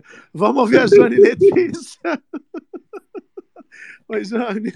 Boa noite, Muca. Boa noite, Dieguinho, Marco Túlio, Maicon, Carlinha, Felipe, todos os ouvintes Tudo bem, que Jane? estão aqui. Tudo bem, Muca? E aí, o que, que você queria comentar com a gente hoje, meu bom? Ai, Muca, hoje eu vim dar um depoimento e fazer um apelo, porque esse assunto do transplante é um assunto que me toca, né? É. Eu estou fazendo os exames para entrar nessa lista de transplante. Eu Ah, é? preciso de um transplante de córneas. Eu É. tenho uma doença nos meus olhos chamada ceratocone. E eu tenho um É. amigo que tem ceratocone. O Sim, Saulo, o meu já- Saulo Meneghetti, ele é um ator. Sim, sim, eu sigo ele. Ele É. passou por dois transplantes, né, de emergência. Ele virou, ele virou um, um embaixador dessa causa. Sim, sim. E assim, eu estou fazendo os exames para entrar na lista. Né? Eu preciso de um transplante é, nos, nos meus dois olhos, mas o mais grave no momento é o olho direito. Né? Hoje, inclusive, eu fui ao meu médico. Então, é uma coisa que eu venho pesquisando há muito tempo, né? Muito tempo não, né? Desde que eu soube que eu precisava desse transplante, que foi uns quatro meses atrás. E aí eu queria compartilhar algumas informações com a audiência. Por exemplo, uma delas é que o transplante de córneas, ele independe da morte cerebral do paciente.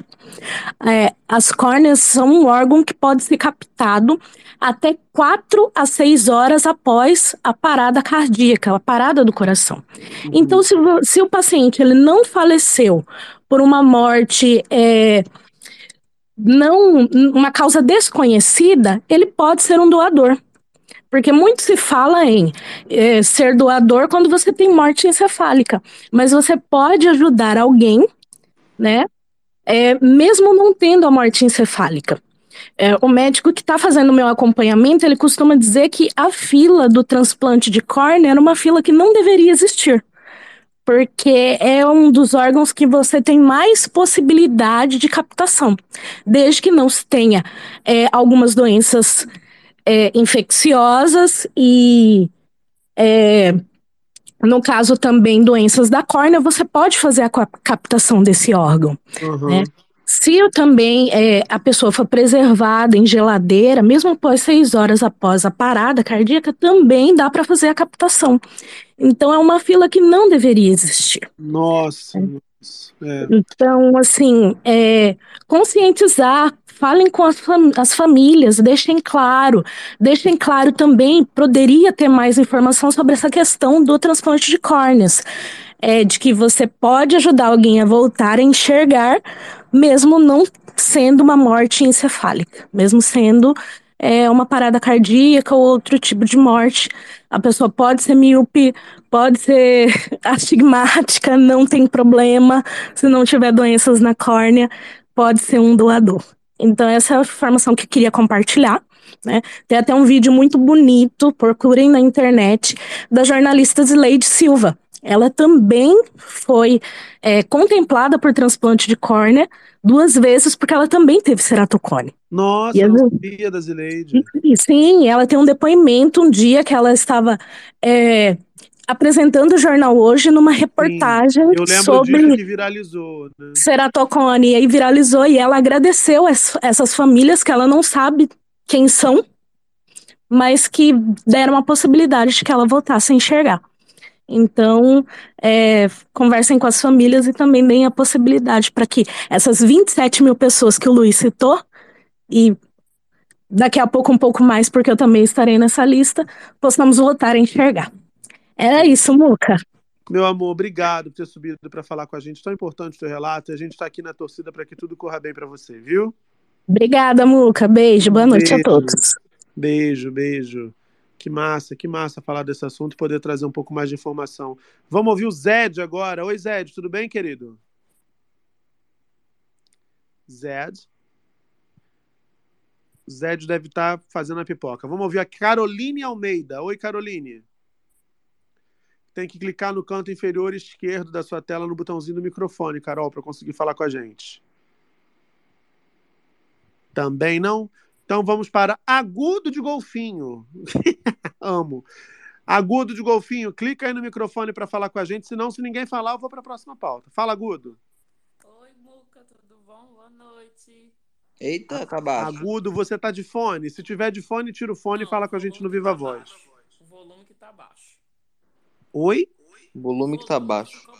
Tá baixo? Então vou te, vou te remover, a gente tenta te subir de novo, já já porque tá desse jeito não tem condição. Muito baixo. Solicita de novo aí, Agudo, que a gente tenta subir você de novo aqui. É isso, né, minha gente? Então, enquanto isso, enquanto a gente está nesse processo, só vou refazer o convite para que você siga a gente aqui para não perder nenhuma transmissão do Space do Muca, todas as noites ali por volta de 11h15 da noite. É só clicar na minha fotinha aqui e me seguir agora, seguir também o Dieguinho, seguir o Maicon, a Carlinha Gamba, o Marco Túlio, o Felipe Fenger, as pessoas que estão aqui hoje trazendo informação, opinião, análise e futricas também, que por que não equilibra tudo nessa vida. Então segue a gente e segue também o Space do Muca lá no Spotify ou no seu agregador de podcast preferido para você ouvir a nossa versão podcast todos os dias a partir das seis de manhã disponível nos principais agregadores de podcast do mercado. Escolha o seu e maceta no play. Vamos ouvir o João. Oi, João. Oi, Muca, tudo bem? Tudo bem, João. Você fala de onde, João? Ah, Paragominas, Pará. Paragominas. O que, é que você queria comentar com a gente, é, querido? Primeiro explicar o, o, o, apelido, é o apelido mesmo, carinhoso de alguns amigos. É, só comentar duas coisas. Também tem o ceratocone, mas graças a Deus é controlado, né, com implante de uma lente específica, tenho um acompanhamento. É, acompanho vocês diariamente, diariamente mesmo, e só queria fazer uma observação quanto ao Space de vocês. É, eu conheci durante o processo eleitoral, ano passado, e em maio, Muca, eu tive uma crise de ansiedade que eu não conhecia, nunca tinha tido, numa madrugada, depois de ouvir vocês, não foi o motivo, não foi a causa, mas foi um, uma crise que meu médico disse que foi uma, um, um ápice de estresse e outros fatores, e eu nunca tinha passado por isso. E dentre o, os tratamentos, né, vamos dizer isso, dentre o que me ajudou a não ter mais, foi uma única crise, inclusive, é acompanhar o Space de vocês. Então, o que parece ser um trabalho jornalístico, parece ser um trabalho de entretenimento, auxilia muito de, diversas formas, além de informar. E uma delas foi é, esse meio que eu, que eu identifiquei dentro do trabalho de vocês, de dormir um pouco mais relaxado, informado, com diversão, com alegria, com os pitacos dos meninos aí, os, os, ataques diretos e indiretos de brincadeira, né? Mas essa, essa ironia que vocês têm, trazem no humor, é muito importante. Então, desde quando eu tive, é, claro, eu parei de acompanhar um tempo depois do processo eleitoral, porque a gente se ocupa, né? Perde ali um pouco desse contato com o fim de ano, com as, com as festividades. Mas desde o retorno e desde maio, quando eu tive essa crise, é algo essencial para mim. Eu escuto e quando eu não consigo, eu escuto no outro dia. Então, até que você observar meu, meu Twitter, ele é mais para acompanhar as notícias e tudo. E eu praticamente tenho coisas do Space. Então, só para agradecer e parabenizar vocês e dizer que vocês terão sempre o meu apoio, irei sempre acompanhar. E é uma alegria para mim poder utilizar como uma forma de melhorar a minha noite e o meu dia. Olha, eu fico tão fodido quando vocês falam essas coisas aqui, vocês não fazem ideia. Ai, fiquei emocionado. E me desculpem não estar tá dentro do tema, né? É, apesar de ter sido não, imagina, mas imagina, várias vezes eu tentei, imagina. de fato, relatar isso para vocês, mas muita gente, graças a Deus, cada vez mais sucesso. Mas eu tinha, eu sabia que um momento, tanto é quando você aceitou, colocou aqui, liga o microfone, eu gelei. Sempre, mas vai ser hoje, eu vou falar, vou comentar. Porque foi só uma vez, meu médico falou: você não tem ansiedade, você. Eu não conheço. Para mim, ansiedade, olha só, a gente vai. Como a gente não liga para as coisas, né? Para mim, ansiedade é aquela pessoa que, ah, amanhã eu tenho que ir para uma festa, não dorme porque tem que ir para a festa, fica ansioso. E quando eu descobri o que era ansiedade, a minha crise foi aquela crise muito forte de medo de passar mal. Eu, tanto é que eu praticamente pedi socorro, porque eu imaginei que eu estava morrendo, né? Tendo um, um infarto que fosse. E quando o médico falou, não, seus sintomas, fez exame, tudo é ansiedade, eu disse, meu Deus, uma pessoa que vive com ansiedade, ela precisa ser eh, eh, venerada, porque ela consegue acordar no outro dia. Eu, eu disse, meu Deus, se eu tiver que viver com isso, eu, vou, eu não vou ver muito tempo, porque é muito forte, é uma, algo extremamente forte. E, e aquilo foi, foi passando, e o Space é impressionante como a gente ter um direcionamento, somente relaxar, você escutar coisas boas, engraçadas, mesmo que trate de, de assuntos sérios, mas que esse humor, que essa leveza, que essa diversidade é, inserida no space de vocês, o quanto isso é importante para tantas e tantas pessoas.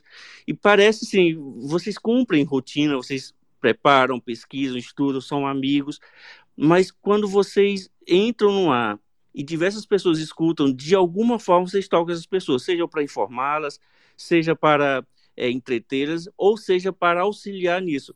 E eu tenho, claro, não é só um depoimento, é uma dica que, eu, que eu, eu, se eu puder dar, eu vou dar uma dica para vocês. Diga. Me ajuda muito, e eu acredito que há, há muitas pessoas, a relaxar e a trazer esse sono. Eu já confesso que eu já algumas, alguns episódios eu tive que terminar no outro dia, porque eu consigo dormir ouvindo vocês, vocês terem ideia. Eu consigo dormir ouvindo sim, vocês. Sim. Só, só uma coisa, é, o, as vinhetas de vocês, eu acho que toca muito alto, Muca, a sua vinheta. Então, quando toca o plantão, parece que eu tô vendo um plantão. Atrapalha o sono, atrapalha esse plantão, meu Deus do céu. Querido, olha, eu queria só dizer uma coisa, João. Primeiro, te agradecer por esse carinho, de verdade mesmo, de verdade. É, eu acho que verdade é a palavra, sabe? É, eu recebo muitas mensagens como essa quase toda noite na DM. de pessoas que não conseguem ou que não têm coragem vezes, de subir aqui para falar, mas fazem questão de ser de dar esse feedback, de ser carinhosos. Eu acho que se tem uma coisa que possa explicar é, a gente ter conseguido construir esse espaço aqui, é porque é verdade, de fato, a palavra. Porque assim como salvou a muitos de vocês né, em momentos difíceis, também salvou a mim. Né? Eu já contei essa história aqui. É, eu vivi uma separação muito difícil é, logo no começo do Space, quando as coisas estavam começando a acontecer. O Dieguinho foi fundamental naquele dia, que era um dia muito difícil para mim. E, ele, e eu tomei a decisão naquele dia de ir embora arrebentado. Eu falei assim: eu quero fazer o Space hoje, porque se eu não fizer hoje, eu não vou conseguir fazer mais, porque eu não vou conseguir. E fiz, o Dieguinho me ajudou. É, no final só que eu falei o que estava acontecendo. E por que, que eu digo isso? Porque eu acho que quando a gente faz comunicação, a gente tem que ser verdadeiro com quem a gente está escolhendo comunicar. Eu acho a Ana Maria Braga uma referência tanto porque ela é verdadeira com o público dela. Você olha na cara da Ana Maria, você sabe se ela está falando a verdade, se ela não está, se ela está gostando daquilo que ela está falando, do que ela está vendo, do que ela está comendo, da receita. E se, se ela não está, você também sabe. E eu acho que vocês percebem, né? Vocês percebem o prazer que eu tenho de estar aqui, o prazer que o Dieguinho tem, o GG tem. Ninguém ficaria acordado até três horas da manhã se isso aqui não fosse gostoso. Ninguém ficaria acordado até tão tarde por tanto tempo se isso não fosse muito recompensador. E acreditem no que eu digo. É, eu amo, eu amo saber que os números estão crescendo, eu amo saber que marcas estão chegando para poder apoiar o meu trabalho e com isso que eu poder ganhar dinheiro, valorizando aquilo que é o que eu gosto e sei fazer. Mas é muito, muito verdade o que eu vou dizer agora. Esse tipo de depoimento que vocês dão, eles trazem algo que dinheiro nenhum traz, que é reafirmar o propósito. O Michael sabe disso. Quem é criador de conteúdo sabe que a gente precisa ter um propósito. O meu propósito aqui era informar, mas eu acho que a gente chegou a uma coisa muito maior do que informar que é construir uma rede de afeto, de apoio e costurada pelo meio da informação, por esse bom humor, por essa leveza que vocês valorizam tanto e que é um traço meu. Eu já contei aqui algumas vezes, o Dieguinho sabe disso. Quando eu comecei a produzir conteúdo, eu abri uma produtora. O nome da minha produtora era Leveza Produções, porque eu acho que a vida pode ser leve, a vida precisa ser leve. A gente precisa trazer leveza em tudo aquilo que a gente faça, porque o mundo ele é opressor o mundo ele esmaga a gente. Se a gente não, se a gente não tiver atento, se a gente não estiver olhando para quem está do lado, se a gente não estender a mão para quem está perto, o mundo vai engolindo a gente, vai triturando a gente, vai moendo a gente.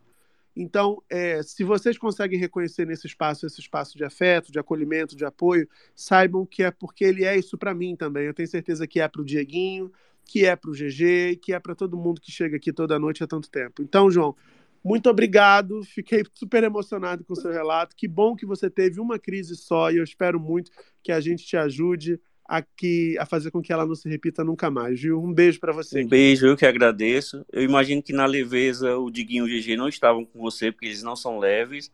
Eles são bem irônicos, mas é grande carinho, um grande abraço. Estarei sempre aqui acompanhando vocês e em outras oportunidades também, só para contar coisas boas e dizer que informação qualquer um dá, mas comunicação não são todos que dominam e você, como Ana Maria Braga e alguns outros, conseguem dominar isso. Grande abraço ah, para todos que estão ouvindo. Obrigado, querido. Um beijo, beijo. obrigado. Ah, que bonitinho. Leve ao seu nariz, viu? Ah, Diguinho é pesada. É, ela é pesada, menina. Oh, mas eu queria falar. Bota eu... ela no colo só pra você ver como ela pesa. Ô, oh, desculpa, tava aberto. Pesa mesmo, menina. Mas, mas, que seja fina, tá? Que seja fina. Ô, ô Muca, o que, o que olha legal dele, dele ter. Até ele ter mencionado isso, isso também é interessante, porque a gente se complementa. Se todo mundo fosse igual o Muca, doce, fofo, bonitinho, não, não ia ter muita graça. O que, o que a gente gosta é de conflitos, de opiniões diferentes, é de tornar esse espaço plural. Quantas vezes, no, no, principalmente no último ano, a gente discutiu temas tão importantes aqui e a gente aprendeu, porque esse espaço também é de aprendizado, né? Inclusive, é, confessando aqui uma coisa para vocês, já aproveitando que a gente está na roda de fofoca, é, eu macetei um programa aí, menina, macetei, macetei esse programa no tempo lá do, do das eleições, falaram que esse programa tá agora botando, fazendo uma lavagem nas pessoas e tal, e aí tal, não sei o que, e aí outro dia, lá vai eu, na minha, no- no- já me preparando para dormir, porque ia trabalhar cedo. Aí me recebo uma mensagem.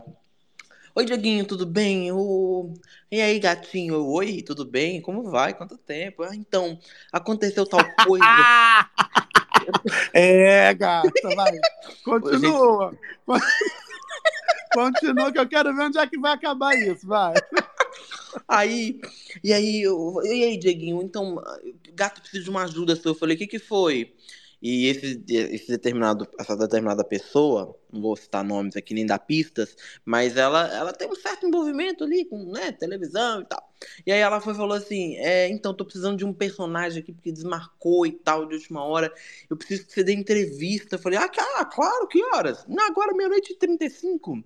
Eu, Meia-noite e 35? É, ah, é, mas aonde é? É, Na, na Record. Aí eu falei, peraí, meia-noite e 35 na Record? Que que passa? Hum, botou a máscara de antigás e foi. Ah. Aí eu falei, não, peraí, é sério?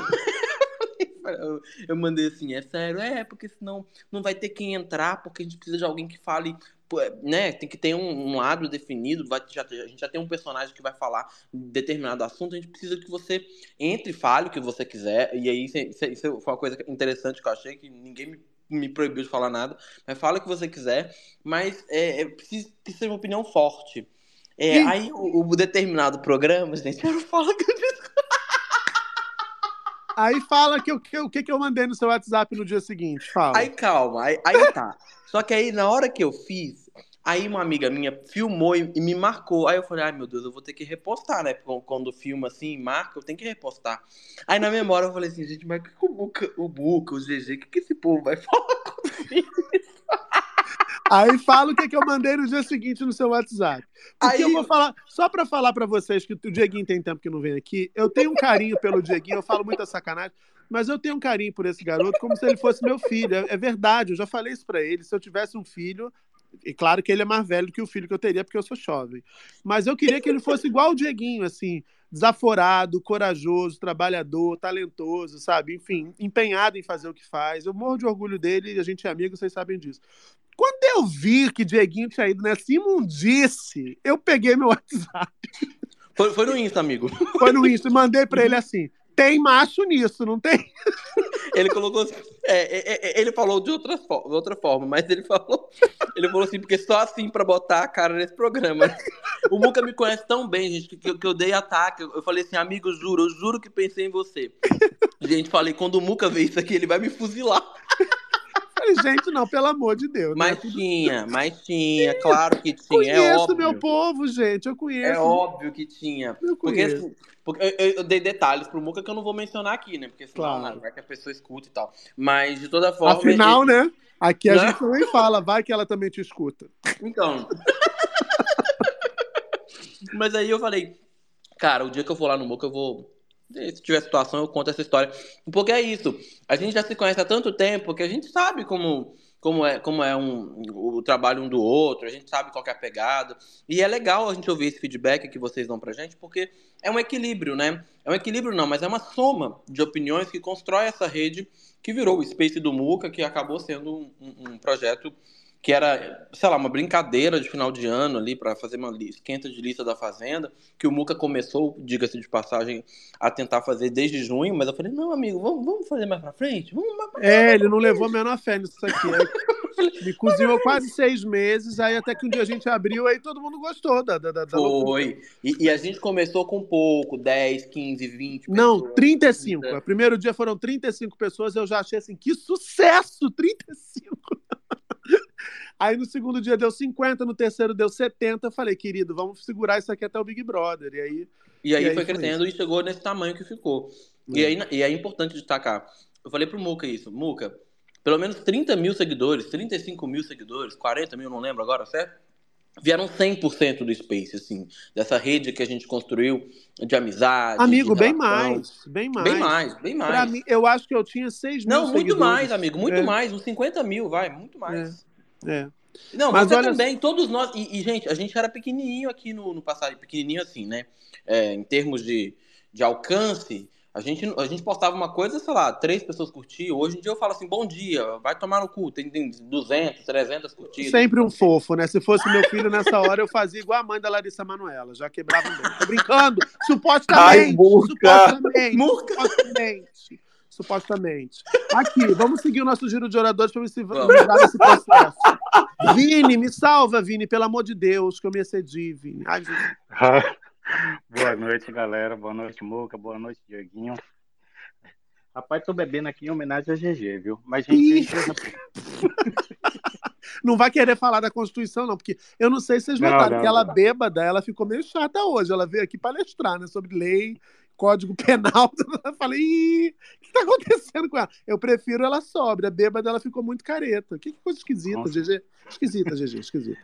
Não, mas eu, eu subi aqui rapidinho porque eu queria complementar uma informação que o João falou agora há pouco, né? Hum. E, de certa forma, o, o programa de vocês, né, essa performance feita aqui no Space do Muca, ela, de certa forma, realmente funciona como um, um remédio, sabe? Um relaxamento. E daí a importância de, de fato, a gente compartilhar isso, não só aqui, com as outras redes, né? Porque, assim, eu, eu me vi resgatado em uma situação assim, sabe? É, todo mundo durante a pandemia se viu num estresse de tanta notícia ruim, sabe? E aquela sensação de que, tipo, não ia ser resolvido. Era, era é, é um, é um tipo de informação que a gente via que aumentava muita angústia. E, de certa forma, assim, foi no Twitter, uma rede que eu não usava, tenho ele há anos, mas, tipo, eu não usava, e foi quando eu me deparei com o Space do Muca. É, não à toa, se vocês forem olhar no meu perfil, eu realmente eu faço um, um tributo do meu perfil a, é, e ao Space do Muca, né? Porque, assim, embora seja Muca, Muca, ele está aqui de, de outras pessoas, né? O Dioguinho, que veio de vez em quando, a Carla Gama, o Garrone. Então, tive a oportunidade de conhecer grandes profissionais aqui e tenho me, me informado, não só pelo YouTube, mas especialmente pelo Twitter. Então, meu, minha gratidão aqui a você, Muca, sabe, pelo programa, pela leveza que você realmente leva. É, de muitas e muitas formas, eu hoje eu estou com um, ópio, né? Eu vejo o programa aqui como a minha droga diária de toda noite, né? Quando eu não, não é, quando eu não escuto à noite, eu tenho que, tipo, durante o percurso do trabalho, no intervalo do trabalho, sabe? É, sou servidor público e, então, assim, na primeira oportunidade que tenho, eu venho aqui escutar. Faço questão de sempre compartilhar, noticiar as pessoas, mas é justamente por isso, gente. Não é apenas pelo entretenimento, pela fofoca, é pela notícia empática. É pela notícia que abraça, que diz assim, ó, a gente tá falando disso aqui, mas ó, é necessário tocar, informar a respeito disso, o que é certo, o que é errado. E esse tipo de notícia está em falta. A, a televisão hoje, ela está tentando imitar aquilo que está no YouTube, aquilo que está nas redes, né? Mas está faltando esse lado, o lado do olhar humano, o lado empático, o lado é, até engraçado também, mas tipo sério no que precisa falar. Então eu queria complementar isso, agradecer a todos o, ao, ao host, ao co-host e aos oradores, né? Porque isso tem ajudado. E é importante sim compartilhar, gente, porque você pode tocar a vida de outra pessoa de uma forma assim grandiosa. Se chegou até mim o Space no Moca foi porque alguém, alguma pessoa que eu seguia compartilhou. E isso me tocou e me toca até hoje. Me faz um bem. Então, quando ele pede para compartilhar, e eu faço questão todos os dias, eu entro. Hoje foi um desses. Desculpe falar rápido, eh, Moca. Mas assim, eu, Tá eu- às vezes eu fico triste. Às vezes eu fico triste quando eu entro aqui e diz assim, ah, hoje não vai ter. Nossa, eu toda noite eu venho aqui procurar. E inclusive dia de sábado e domingo. Mas eu entendo que ele tem vida pessoal, sabe? Agradeço, agradeço de coração. Preciso tentar beijar na boca de vez em quando, né, Vini? De vez em quando, você precisa tentar lembrar como é que funciona. É E não atrofia, vou ficar igual o Dieguinho, usando só pra falar da vida dos outros a boca. Imagina, tem que. Verdade. Ai, De vez em quando metendo a boca onde, onde não tá limpo. Mas... É, ai, meu Deus do céu. Desculpa, desculpa.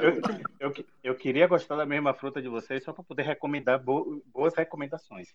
Infelizmente, eu gosto da fruta oposta. E gosto muito. Tá. Ih, tá certo. Ih, olha lá, gosta do Boa noite, pessoal. Valeu, querido. Obrigado mesmo pelo carinho. Um beijo, viu, Vini? Ai, vocês são demais mesmo, que sorte. Ah, o Muca, e o mais legal é que a gente fala de assunto sério e no meio mete uma, uma piada, assim. É... Mas a Como- vida é assim, cara. A vida é. É. assim.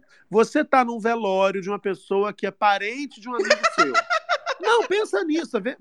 É sério. Você tá no velório de uma pessoa que é parente de um amigo seu. Você vai, você ama seu amigo, você tá com, né, o solidário, você não quer ver seu amigo mal, você quer prestar apoio.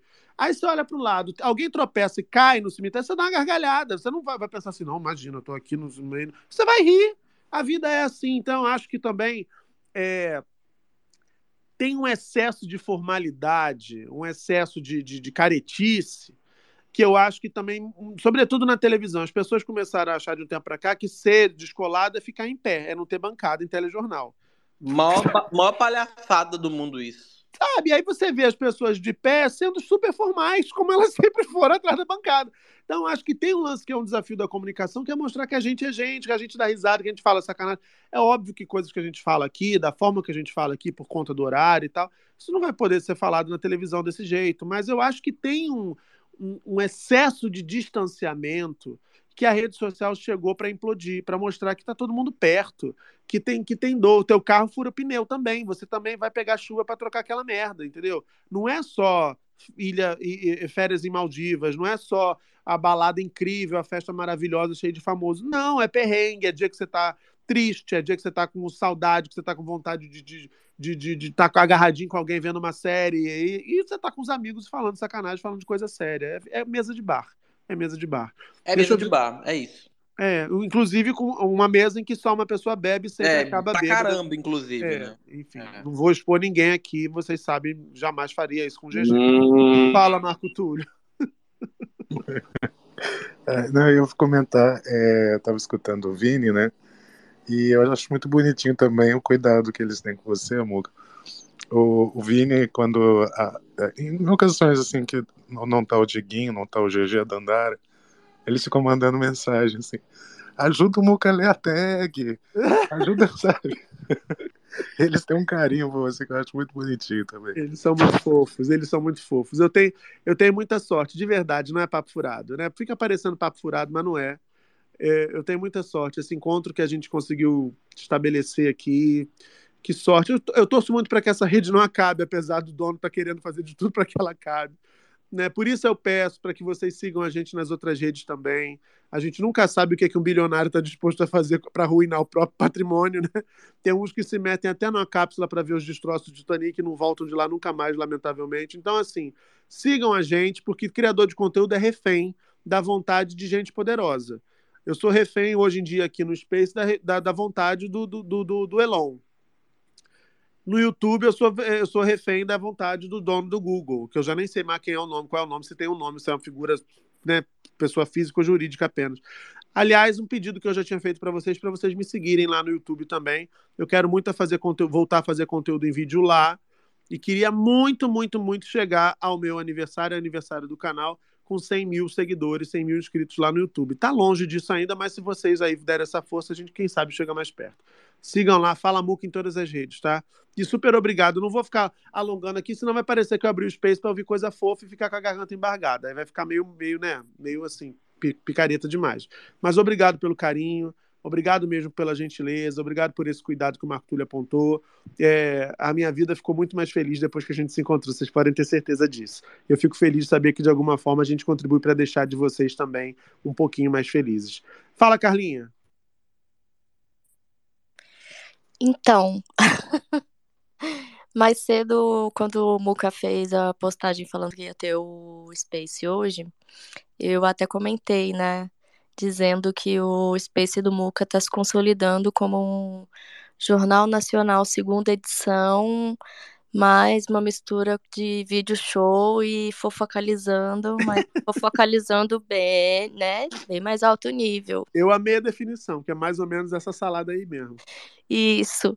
E, e é muito legal ver as pessoas quando começa a dar esse horário assim, e aí, vai ter space, vai ter space. E aproveitando a deixa, é, eu tive um período, eu tive um último mês, mês de julho, particularmente aqui, né, em questões pessoais e profissionais também, muito trágico. É, a gente estava falando de, de cirurgia, de transplante. Meu pai passou o mês de julho inteiro na UTI. É, minha mãe também ficou doente. E, e, inclusive, o problema do meu pai também tem a ver com o coração. E foi um mês muito caótico para mim. Sair do trabalho, é, e, e, tenho evitado muito ficar nas redes nesses tempos para tô voltando a colocar as coisas no lugar. E durante o dia eu às vezes fico evitando, mas é, à noite eu também tenho um prazer de entrar aqui, de rir também, ou mesmo quando eu tô só assistindo. É, tenho, tenho transtorno de ansiedade, tenho transtorno de depressão, que, enfim, foram desenvolvidos ali ao longo dessa profissão nossa, que é muito complicada. Mas eu queria só endossar. Eu sei o Muca não que, queria encerrar o assunto, mas eu queria também elogiar, como já elogiei, como já falei, sobre esse comentário também mais cedo, que para mim é um elogio. Acho que o Muca é, não é só sorte, você não é só uma pessoa sortuda, acho que você, você é um cara super talentoso, que consegue mediar. É, é, os conflitos que surgem aqui, que consegue trazer tipo posições é, extremamente responsáveis. É, enfim, acho que nunca é demais parabenizar e acho que, que não, não, não é só sorte, assim, se você é muito talentoso, o GG Cricri é mu muito legal. É... Tá. Não, o GG é ótimo, diverte muito. E eu compartilho desse mesmo sentimento, assim.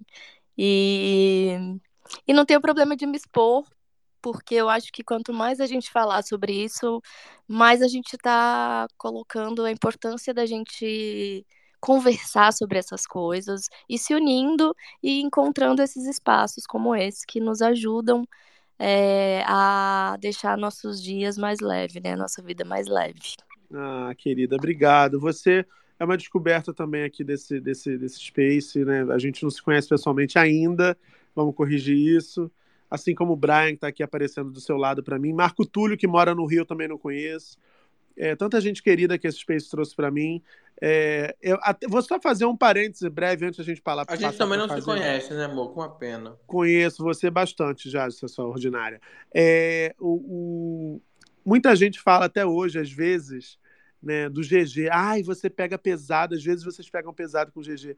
Gente, o GG é um personagem de humor. A gente brinca com o GG. É assim que funciona. Né? E é assim que ele foi se descobrindo, experimentando essa, essa gramática, digamos assim, desse personagem, que ele, que é um cara do direito, criou, sei lá por quê, e acabou chegando a tanta gente. Né? Então, tá tudo bem, ninguém aqui briga com o GG, o GG não fica chateado com ninguém. As nossas conversas impublicáveis de WhatsApp são só conversas bacanas, dando risada das coisas que a gente faz aqui e das coisas que a gente faz fora daqui, e que às vezes, até por conta do anonimato dele, não dá para a gente divulgar. Mas, enfim, somos amigos. Eu acho que essa, esse é um motivo de grande alegria, de verdade, ter feito desse espaço um espaço tão especial para todos vocês, tão especial para nós, e ter, por meio desse espaço, ter conhecido tanta gente legal, a, De a Desirê, o John John, o próprio Fender que está aqui, o Marco Túlio, a Carla, Brian, o GG que eu não conhecia pessoalmente, quando eu conheci, eu queria desconhecer, mas aí já era tarde. E o Paçoca, gente, que ainda é uma delícia de pessoa. Uhum. É, a gente ainda, ainda, teve um crush. Olha que coisa, que lucro, nem imaginava. Quando eu podia imaginar, gente? Eu, divorciado, o casamento acabando, que eu ia ainda arrumar um gatinho igual Paçoca para poder dar uns beijos na boca, aquela coisa gostosa. Enfim, tanta gente maravilhosa que já passou por aqui, né? E, e passa e segue passando. Paçoca, inclusive, mandou mensagem dizendo que vai voltar em breve. Então, assim, só agradecer mesmo. Super obrigado por esse carinho de vocês, de verdade, de verdade mesmo. É, o Brian pediu para subir, mas a agudo, vamos ver se é agudo agora, de, agudo de golfinho. Ô, Muca, consegue... peraí, hum. rapidinho. Só queria fazer uma fofoca aqui, bem rápida. Menino, é sobre GG. Você, hum. você tá sabendo da, da, última, menino? Acho que ele não te contou, não. Qual é? Ele, ele tá interessado numa blogueira aí, menino. É. Vou, vou, ninguém, ninguém falou para não falar nada, eu vou falar. E tá interessado na blogueira aí. É. Ela é famosa, já esteve aqui no Space, já falou, entendeu? Eu, eu fiz a ponte, mandei assim, sabe? Uma, um zap ali pra um, pra outro. Fiquei sabendo que já estão até que se conversando. Uhum. Garoto. Falando, entendeu? É. Não sei se podia falar, não, mas joguei aqui. Eu porque, acho, né? eu acho que você deu um close bem errado agora, amigo. Tá, então é tudo mentira, gente, que eu acabei de falar. É tudo é. fake news. Não tem É. nada de verdade no que eu Vamos mudar falei. de assunto, vamos mudar de assunto. Dieguinho, Ela voltou hoje pra fazer inferno. ela, ela é desse tipo, entendeu? Ela é desse tipo. Sônia Abrão, sai Gente, do foi- fake. é zoeira, gente. É claro que é zoeira. Claro Sai que é. Sônia, sai do fake. Vai dar um girinho, Sônia. Vai dar um recadinho, Sônia. Aqui. Cadê Perline pra botar freio, Sônia Abrão, hein, gente? Cadê uma hora dessa? Vamos ouvir o Brian. Foi, Brian? Tudo bem, querido? Oi, amigo. Você não ia falar com agudo? Eu espero sem problemas. Pra você. O Dieguinho me deixou desorientado. Perdi até a noção. O- o- Mas é zoeira, gente. Claro que é zoeira. Vocês estão Perfeito. errados em tudo que eu falo. Muca, é, fala com agudo que eu vou com o Dieguinho no WhatsApp fofocar um minutinho. Tá bom. Agudo, boa noite! Boa noite, Muca! Perfeito. Você fala de onde, Agudo? Bom Jesus do Itabapoana, onde Júlio já chegou com Mulher, Alzheimer. você troca essa porra desse nome toda hora pra enganar a gente, é isso? Culpa do GG, o GG disse que eu falo agudo igual golfinho. Eu coloquei agudo do golfinho, gato. Meu Deus por do isso. céu. A barroca toda derrotada, a barroca bêbada. Meu Deus, na segunda-feira, meu Deus. Onde vai? Me fala, querida, o que você queria comentar com a gente hoje? Eu queria comentar mais sobre o assunto do, do transplante, que o doutor está dando todas as informações. Eu também sou portador de ceratocone. Eu faço tratamento há quase 17 anos em Cataguases. Quando eu descobri, foi um choque, porque então, até então eu usava óculos. Para quem não sabe, pra, pra- dependendo do nível de ceratocone, você não pode usar o óculos. O óculos piora a situação. E eu tive um prognóstico assim, bem direto e reto, doutora Adriana Borges. Olha, Tatiana, você tem três opções. Fazer uma cirurgia que se conf- é, configura na raspagem da, do ceratocone, fazer uso de lente de contato, lente de contato, cirurgia ou transplante. Eu lembro eu não lembro quando eu cheguei em casa. Eu cheguei em casa em pânico, porque do nada você vira chavinha, meu Deus, não vou enxergar. Mas há 16 anos estou me adaptando muito bem com o meu tratamento. Um beijo, pessoal da Clínica Bogado. Mas é muito importante é, falar também com relação à doação de órgãos. O meu pediatra, não querendo me estender muito, mas vou me emocionar, que hoje ele já está com Deus. Ele sempre falou, Tatiana, quando você crescer, você vai poder salvar a vida de outras pessoas, vai poder salvar a vida doando sangue. Quando você vier a falecer, você pode doar um rim, falecer no caso não, né? Mas pode doar um rim. E assim, eu não lembro de, de ouvir isso de qualquer outro médico. Hoje mesmo eu estava conversando com a minha mãe sobre a situação do Faustão. Eu não, assim, é, é um momento difícil você chegar para uma família, olha, seu filho está capacitado, só fica para doar órgão, mas você não tem isso durante a sua vida, você não é estimulado a ouvir, a falar sobre isso. Infelizmente, precisa, assim, com muitas aspas, acontecer com alguém com uma notoriedade pública para que o assunto venha à tona, para que discuta. Ah, mas vai ser o SUS, eu, todo mundo lembrar, ou viva o SUS. Então, que mais médicos possam conversar com seus pacientes, toda a força e vitória para o pessoal que vai precisar passar transplante. E vou, vou fazer vocês emocionar de novo, que eu também tô com o olho aqui cheio d'água, então você que lute, tá, Muca? tô falante, tô parecendo GG. Não bebi. É, você também foi muito importante na minha vida. É, ano passado eu sofri é, violência doméstica, no dia 20, agora fez um ano. E eu lembro que eu sou, sou eu, eu tava deitado no colchão na sala da, da casa da minha mãe. E você falou algum outro, um outro assunto, entrou no assunto de violência e foi no meu direct, me deu aquela assim, força, que você esteja bem, se cuida, precisar, estamos aqui. E aquilo meio que foi um. Eu já estava fazendo terapia, estava sendo acompanhado por alguns poucos amigos bem próximos, mas foi com o staff falando assim: não, peraí. Tem alguém que, mesmo que não me conheça, está lá me dando a mão lá, sabe? Pela internet. O Twitter eu só usava assim, aleatório, igual, igual o menino disse falou: ah, não tem Space do Muca, mas você precisa ter uma vida. Mas muito obrigado por lembrar que naquele momento tão difícil ainda podia ter vida. Tá Ô, bom? meu amor. Ai, querida, que bom que você tá em outra fase. E é isso, né? E a gente está juntinho, mesmo distante. Eu acho que se tem um lado bom da internet, eu acho que é esse, né? Da gente se aproximar. E eu fico feliz quando eu vejo tanta gente que acabou se aproximando aqui também. Eu falei do GG, falei do Brian, do Dieguinho, do Paçoca, do Marco Túlio, do Fender que somos nós que estamos aqui quase toda noite juntos falando. Mas eu sei que muita gente virou amigo da audiência. Então, assim, Sim. tem várias pessoas da audiência que se tornaram amigas umas das outras também. Eu acho isso muito legal, porque de fato é isso que significa comunidade, né? Eu estou vendo aqui, por exemplo, o Viado Hablando, que está aqui desde o começo, desde o começo, já mudou o nome várias vezes para poder a gente fazer piada com ele. O Charles Fricks, que é um cara que eu tenho uma admiração enorme, que é ator, está fazendo a novela das nove, está aqui toda noite ouvindo a gente. Eu acho isso um, um luxo, sabe? Assim. E tem tanto, tem a Bel Vidor, tem Zuzu. Caian Rangel, que é um gostoso, meu stylist super talentoso, que estava ralando o tchan comigo no sábado e está aqui ouvindo. Eu nem sabia que a danada estava aqui. Oi, Caian, tudo bem? Prazer. Caian é um queridaço, talentosíssimo. Aqueles looks que vocês estão vendo eu usar de vez em quando aí quando aparece. Ele arrasa. É ele, é o gato que faz, enfim. Muita gente, muita gente incrível aqui ouvindo e, enfim, muito obrigado, muito obrigado mesmo. Um beijo, fica bem, viu, Agudo? Que na verdade é a Tati. Beijo. Tá? Isso, Tati Maria, beijo. Beijo, beijo Dieguinho. beijo, amor. Fala, Brian, para a gente poder seguir para falar da Fazenda, que tem um negócio da Fazenda aí que diz que vai começar, né? Enfim. Diga lá, pequeno Brian. O Marrentinho. É isso, eu adoro esse apelido, sabia? Eu não gostava. É, eu Meu marido. Eu... Oi, Felipe, tudo bem? Quanto tempo? Delícia. Queridos todos, eu subi muca porque estavam falando que você é leve, o Dieguinho, o GG são mais pesados, aí eu vim ficar junto contigo, né? Porque sempre que eu subo esses peixes fica calmo, leve, bem informado, então tô aqui hoje também. Não, brincadeira, amigo. É, eu tô, vou, vou contar também que eu também tenho ceratocone, tive esse uh, diagnóstico desde muito cedo, assim como a minha mãe também.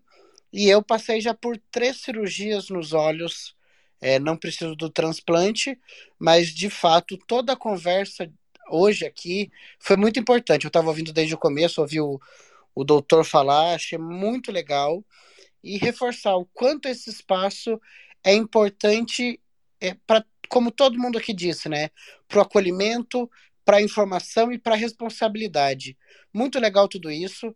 Foi para mim também um espaço de acolhimento enquanto ouvinte. Há, há, quase dois anos atrás, isso que eu comecei aqui ouvindo vocês.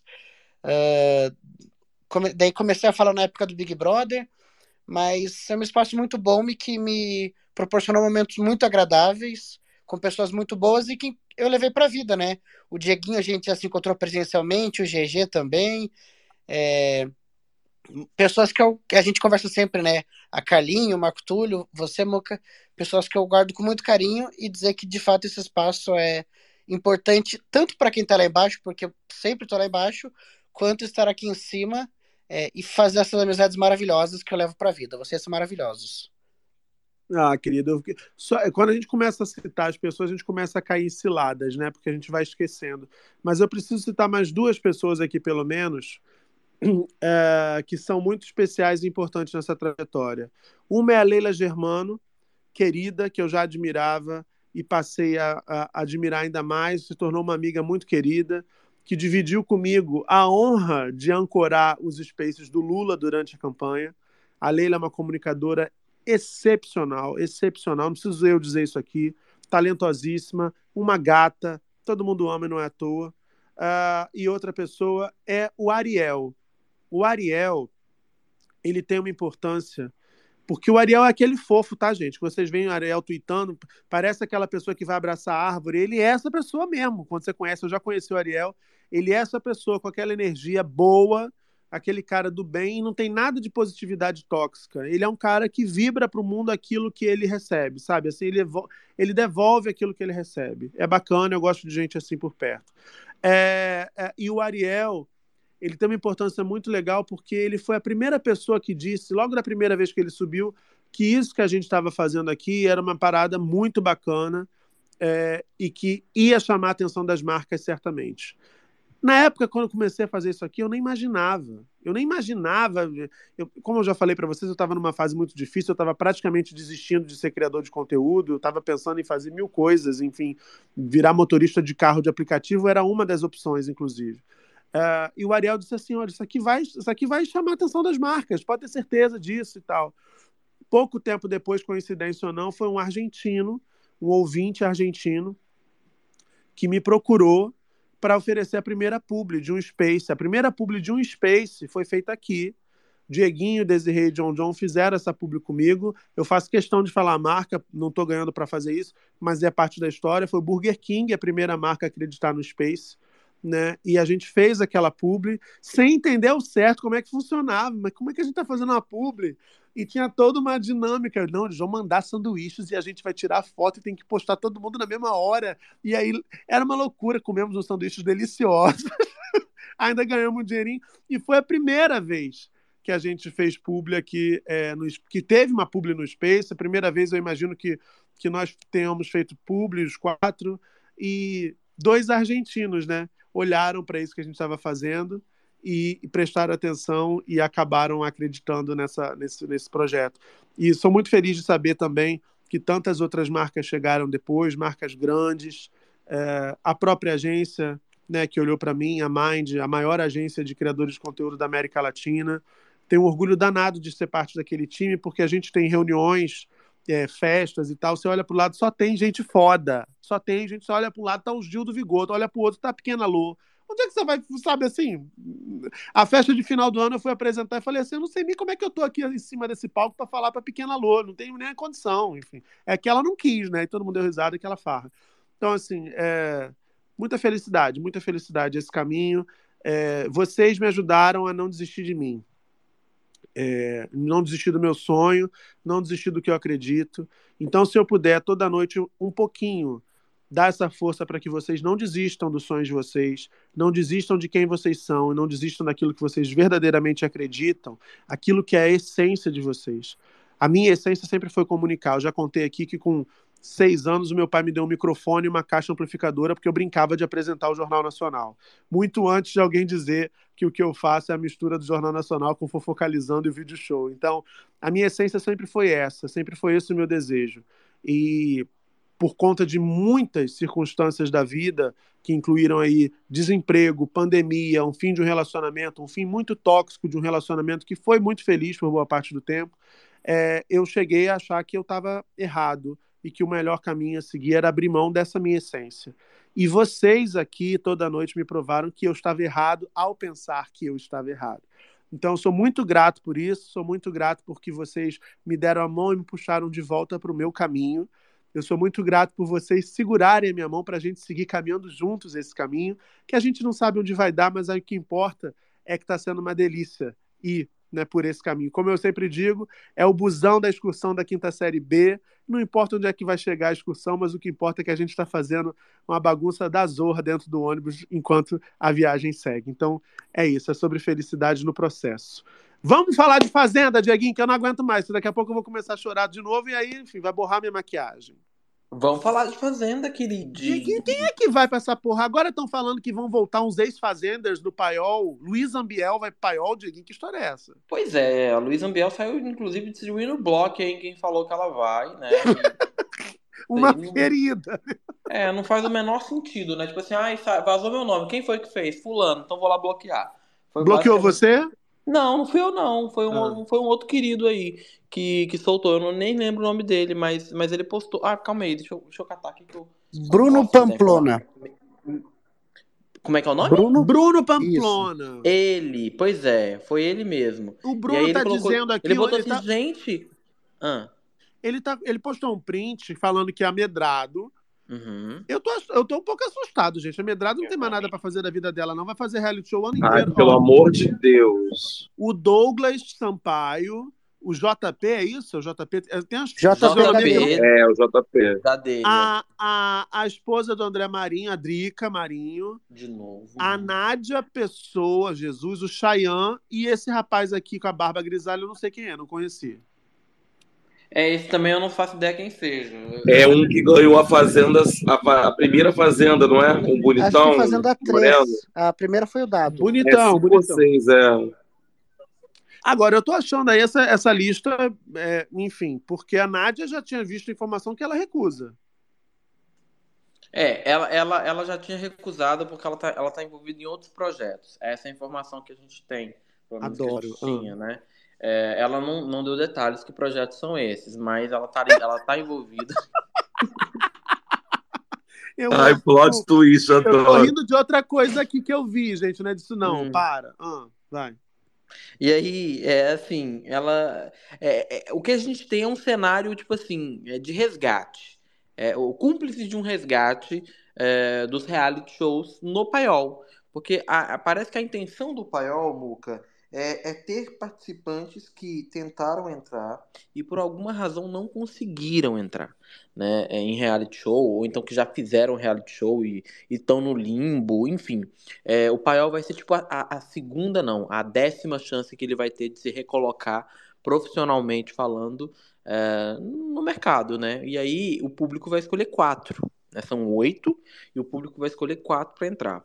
O elenco do- da, da Fazenda começa com 18. Acho que vocês já devem ter falado isso aqui. Vão começar com 18 oficialmente, depois mais quatro entram, é, formando aí 22 é, participantes. É, saiu aí A também gente hoje. não falou nada, a gente está virgem hoje aqui, a Ai, gente que não bom. falou nada Ótimo. de Fazenda. Você está, está estreando essa nossa cobertura, gente. A nossa, a nossa editoria de Fazenda. Tem que ter a Exatamente. vinheta aí. Que eu não sei nem se ela vai perdurar, mas a gente, enfim. A gente faz a a eventual. A, a- a- a É, que é que editoria quando eventual. aparecer a primeira pessoa, sub da sub da sub da sub que aparecer ali, eu já eu falei, Ih! enfim. É, e vai ser assim, eu acho. Mas, ó, Muca, diferente.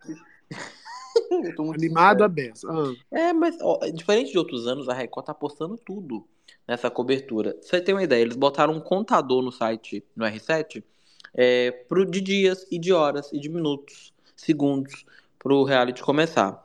Então, assim, é, a expectativa é E tá grande. funcionando o contador?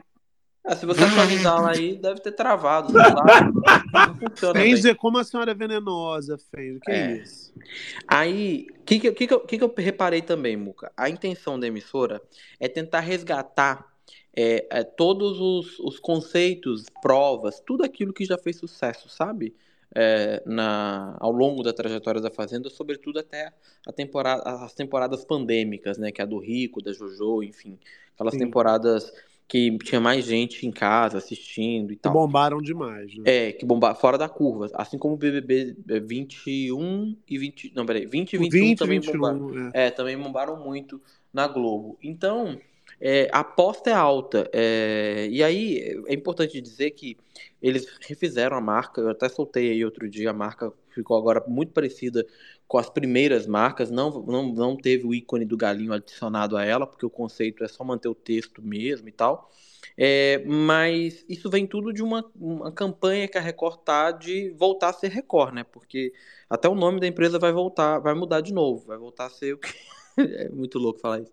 Vai voltar a ser só Record, né? Não vai ter, não vai ser mais essa porra de Record TV. É, esse, esse caralho chato pra caramba. Eu não entendo. Eu já, eu já falei lá, já falei, gente, por que, que é Record? Ah, ah, vou contar uma coisa pra vocês aqui de bastidor, assim, que eu, se Dieguinho era a pessoa que. Ele tem uma mágoa de Edir Macedo por ter colocado esse recorte Não foi ele. não supera. Não foi Ó, ele, eu descobri o nome da pessoa. Ele agora tem nome. informações de bastidor, porque ele vai pro Fala que eu te escuto participar, ele sabe de tudo que acontece na emissora. Eu pergunto pro Bispo, né? O Bispo Fala, Bispa Eu- Dieguinha, fala, Bispa Dieguinha. É, eu, eu descobri o nome da, da, da criatura que deu essa ideia e, obviamente, ela foi mandada embora, né? Assim, sem a menor condição. Porque, a- amigo, eu vou te contar assim, só, só, só tá eu você ouvindo aqui, né? É, É, a ideia era se chamar Record TV. Mas isso pra mim tava óbvio, que era Ah, tipo era. Era, ia ser Record TV. Só que eles falaram, não, ninguém vai falar Record TV. Vamos, vamos botar só TV mesmo? Porque assim, já decidiram que ia mudar. E aí ficou Record TV. Mas não faz o menor sentido, porque a ideia era seguir uma tendência é, dos nomes das emissoras dos Estados Unidos, um negócio assim. Sabe aquela, aquela coisa do Silvio Santos, quando ele fazia viagem para fora? Aí ele ficava assistindo as TVs americanas e pegando ideia e, e abrasileirando elas quando chegava aqui? Eu, que gosto, basicamente- do, eu gosto do eufemismo, pegando ideia brasileira. Copiava, porra, copiava mesmo. Copiava. Gente, copiava. roletrando, roletrando, que virou roda-roda. Gente. Eu fui uma vez, eu fui, eu não lembro se foi em Nova York. Eu fui para Nova York e aí, tipo, acordamos e a gente ia tomar café da manhã no hotel, aquela coisa, toma banho, se arruma, aquela história toda. Aí liga a TV, daqui a pouco eu vejo o roletrando. Falei, ui, que peraí, que- é, um, pro- é igual, é o programa, apenas não chama igual. roletrando. 10 horas da manhã, passando na TV nos Estados Unidos. Eu falei, meu Deus, mas ele não disfarçou nada, não- nada, nada. Até a logo é parecida, até a marca é, parecida, o é. cenário. Então, ah, eu adoro roletrando. Perfeito. É. eu acho que- que teve um ano que chegou a chamar roletrando, né? Parece que Um ano não, amigo, foram anos chamando. Virou roda-roda depois de, de tempo, porque alguém cismou também. É, acho que foi processo, porque o show do milhão também foi copiado. E aí no Brasil, a Sony, né? A Sony falou: não, peraí, você copiou meu programa. Aí o Silvio, não, copiei não, olha só, é diferente, é show do milhão, é ba- ba- oi. E Mas ele o- mudou até de nome, era jogo do milhão, depois virou show do milhão. É, e aí quando, quando a Sony foi pedir, foi, foi, foi dar aquela, aquela coisa que a Globo fez com o BBB, a justiça, olha como é que a justiça é, é, é pró Silvio Santos, né? A justiça falou, não, é diferente, não, po- pode, pode usar, Silvio, tá autorizado.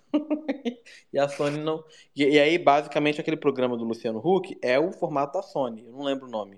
Mas o do Luciano Huck é o formato da Sony, é o original. E o do. do Quem do quer ser um é o milionário? genérico. Exato, é esse.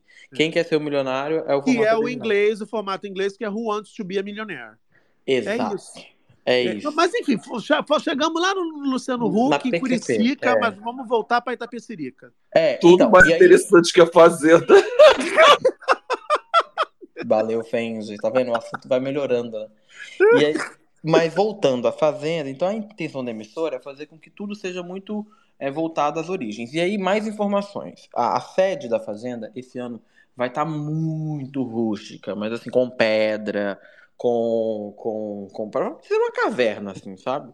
É, esse ano a disposição do- do- dos móveis na sala vai mudar, aquela coisa que acontece né, constantemente. Mas a intenção deles esse ano é fazer com que o ambiente pareça outro do que geralmente a gente viu nos últimos anos, sendo no mesmo lugar. Então, assim, não vai- é só mudando os móveis de posição mesmo, porque não tem mais o que fazer.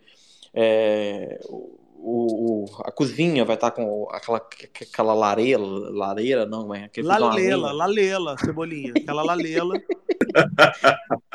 Porra. A, a, a fogão a lenha vai estar tá, de pedra e tal. Gente, tá lindo, tá lindo, tá? Eu posso garantir vocês que tá lindo. E Mas aí, vamos falar de elenco, vamos falar de vamos elenco. falar de elenco. O elenco, o elenco é aquela coisa duvidosa. Vai ter Porque é gente... aquilo, né? Investe, quando começa a falar do cenário, da logo, eu já penso assim, ia, porque o elenco. Então, é, o elenco é aquilo, é aquilo, é isso mesmo, Muca, que você falou. Não, não, não dá pra você falar, nossa, que elenco. Mas vão ter nomes muito polêmicos. Tem um nome que eu vou cravar pra vocês que vai, mas que eu não tenho a confirmação, né, de fonte nenhuma e tal. E olha que nos últimos meses minha- meu número de fontes aumentaram, né? Eu- a gente vai conhecendo gente, vai aumentando.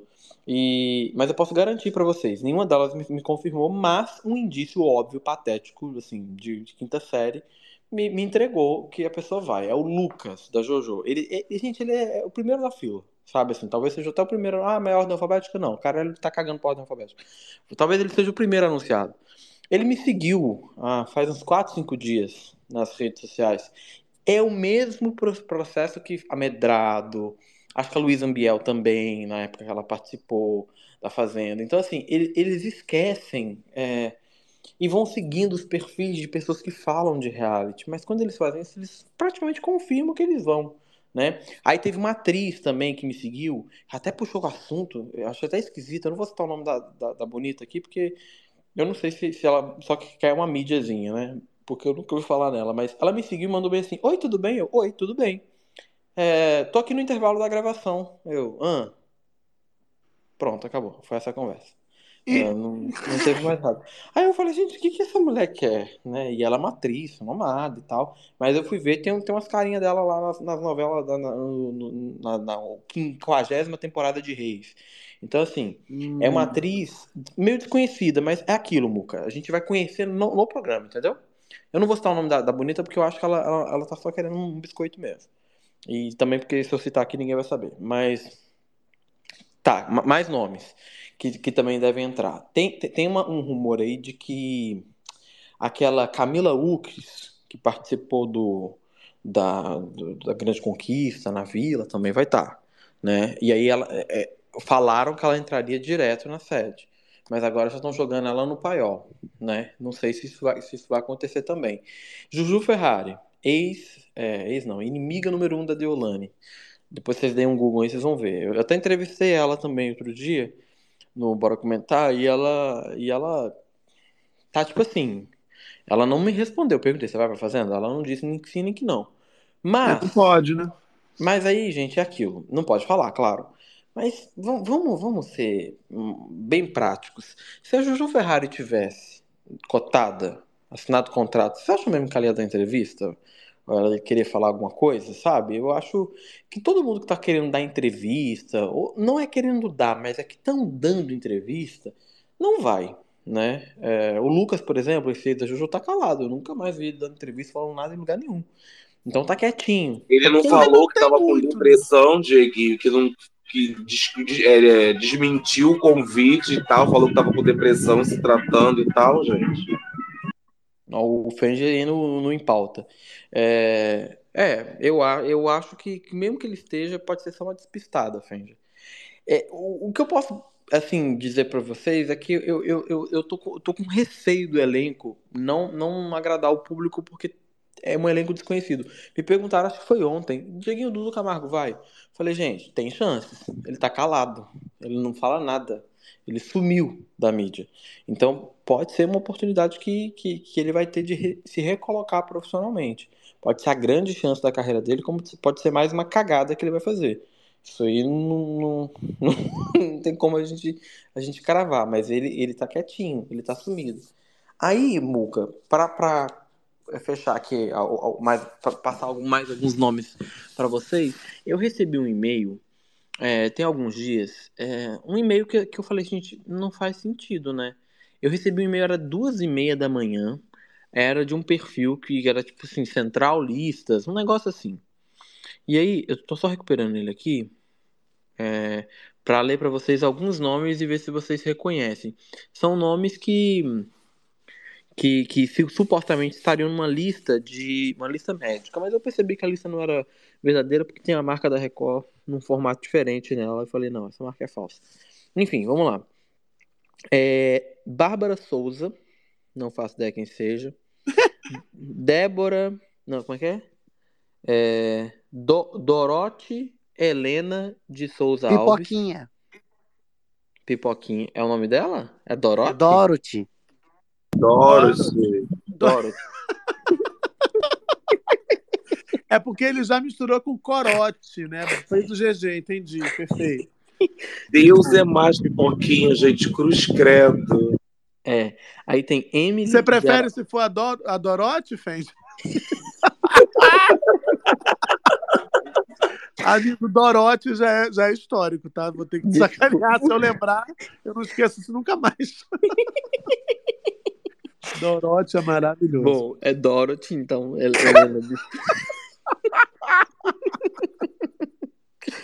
A pipoquinha tá aqui em terceiro lugar na lista, em ordem alfabética, essa lista aqui. Começou com, Perfeito. com M de Maria. Depois a gente tem Emily de Araújo Correia, dispensa qualquer tipo de comentário. Sidney Sampaio de Souza, talvez o nome mais polêmico, né? O ator lá aqui de Copacabana, que teve aquela, aquela história, Sim, sim. né? Tal. Eu acho que ele não vai, mas se ele já tiver assinado contrato, ele vai. Porque né, o distrato é, é muito caro, né? O distrato em ambas as partes ali é muito caro, tá, gente? Então, se a Record falar assim, não, eu não quero mais você, a Record vai ter que pagar uma multa contratual. Então pode ser que a emissora simplesmente coloque ele por uma força financeira, assim, sabe? É, Meu Deus. mas, mas, mas, mas seria caótico, né? Vamos ver se eles encontram um acordo. Mas isso é uma- um palpite, tá? Não é não é apuração, não. Carlos Eduardo Monliterno, que é ator, né? Cadu Moliterno. Cadu Moliterno. Coragem.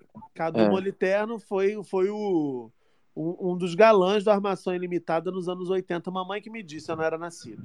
Olha aí. Isso aí, informação verídica. Depois a gente tem Emanuela Tenório Rocha Holiday? Holiday? Sei lá, enfim. Não faço ideia quem seja essa moça. Tem que dar um Google pra saber. Gustavo Rocha Lima, que é um dos gêmeos lá.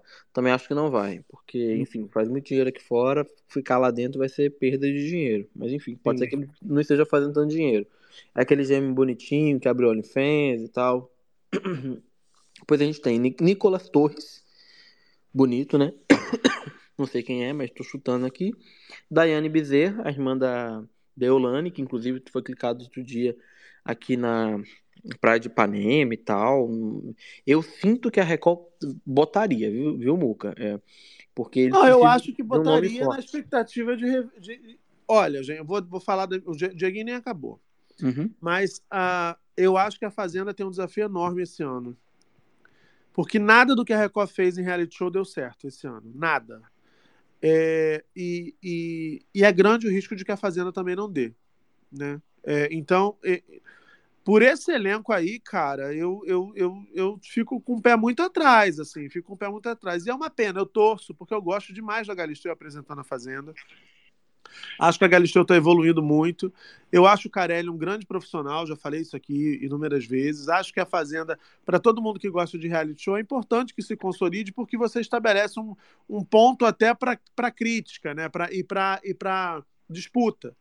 Quanto melhor for a Fazenda, mais o Big Brother do ano que vem vai se sentir desafiado a superá-la.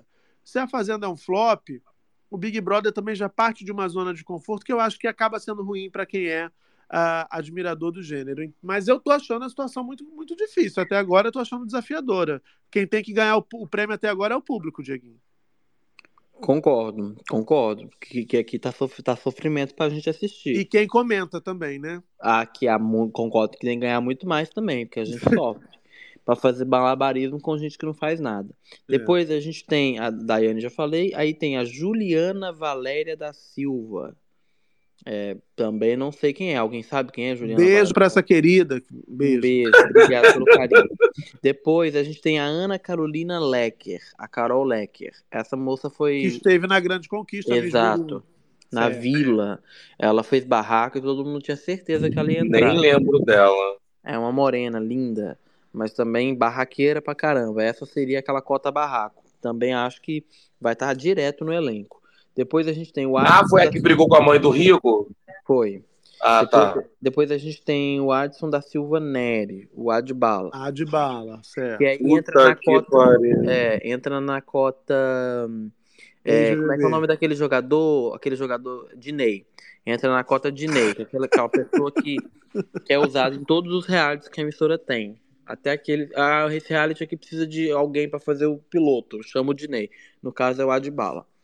É, aí depois a gente tem Gabriel Azevedo é, de Souza, que eu não sei quem é, mas acho que é o menino que estava na, na Grande Conquista também. Perfeito, perfeito. Juliano Flores. Ah, o ex da, da, da não sei o que Miranda. da Isso, é, que tava na Grande Ai, Conquista. gente. Aí tem Juliano Floss, que é aquele influencer que todo mundo questiona ali, o que, que ele gosta, o que, que ele não gosta, mas ele diz que, é, que gosta de, de, de racha, mas enfim, é bem complicado aí. Ele apareceu no do Hulk ontem, dando depoimento pra Pois é. Anitta.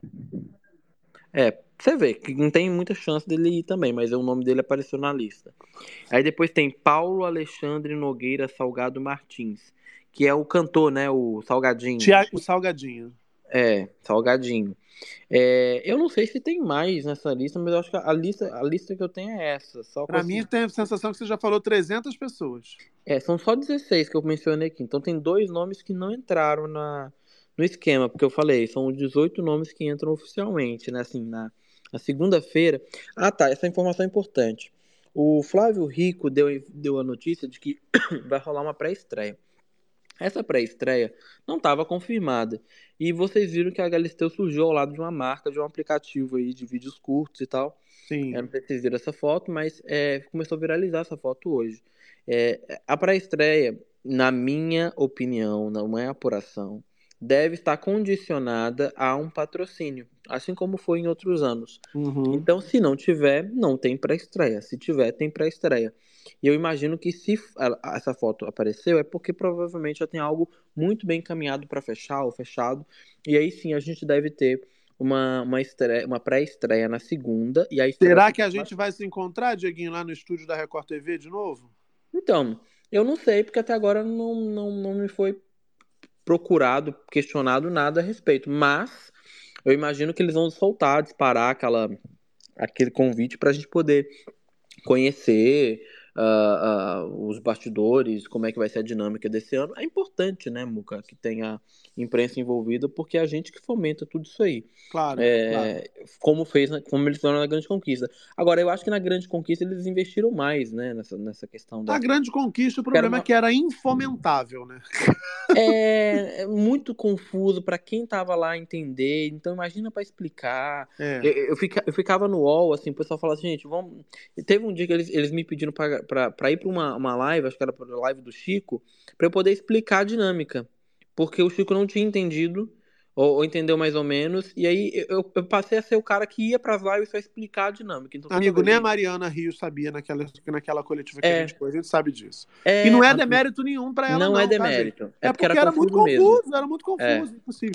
Olha só, deixa eu só seguir aqui pra poder a gente. São três da manhã e vou dividir pra vocês aqui um pouquinho da minha rotina.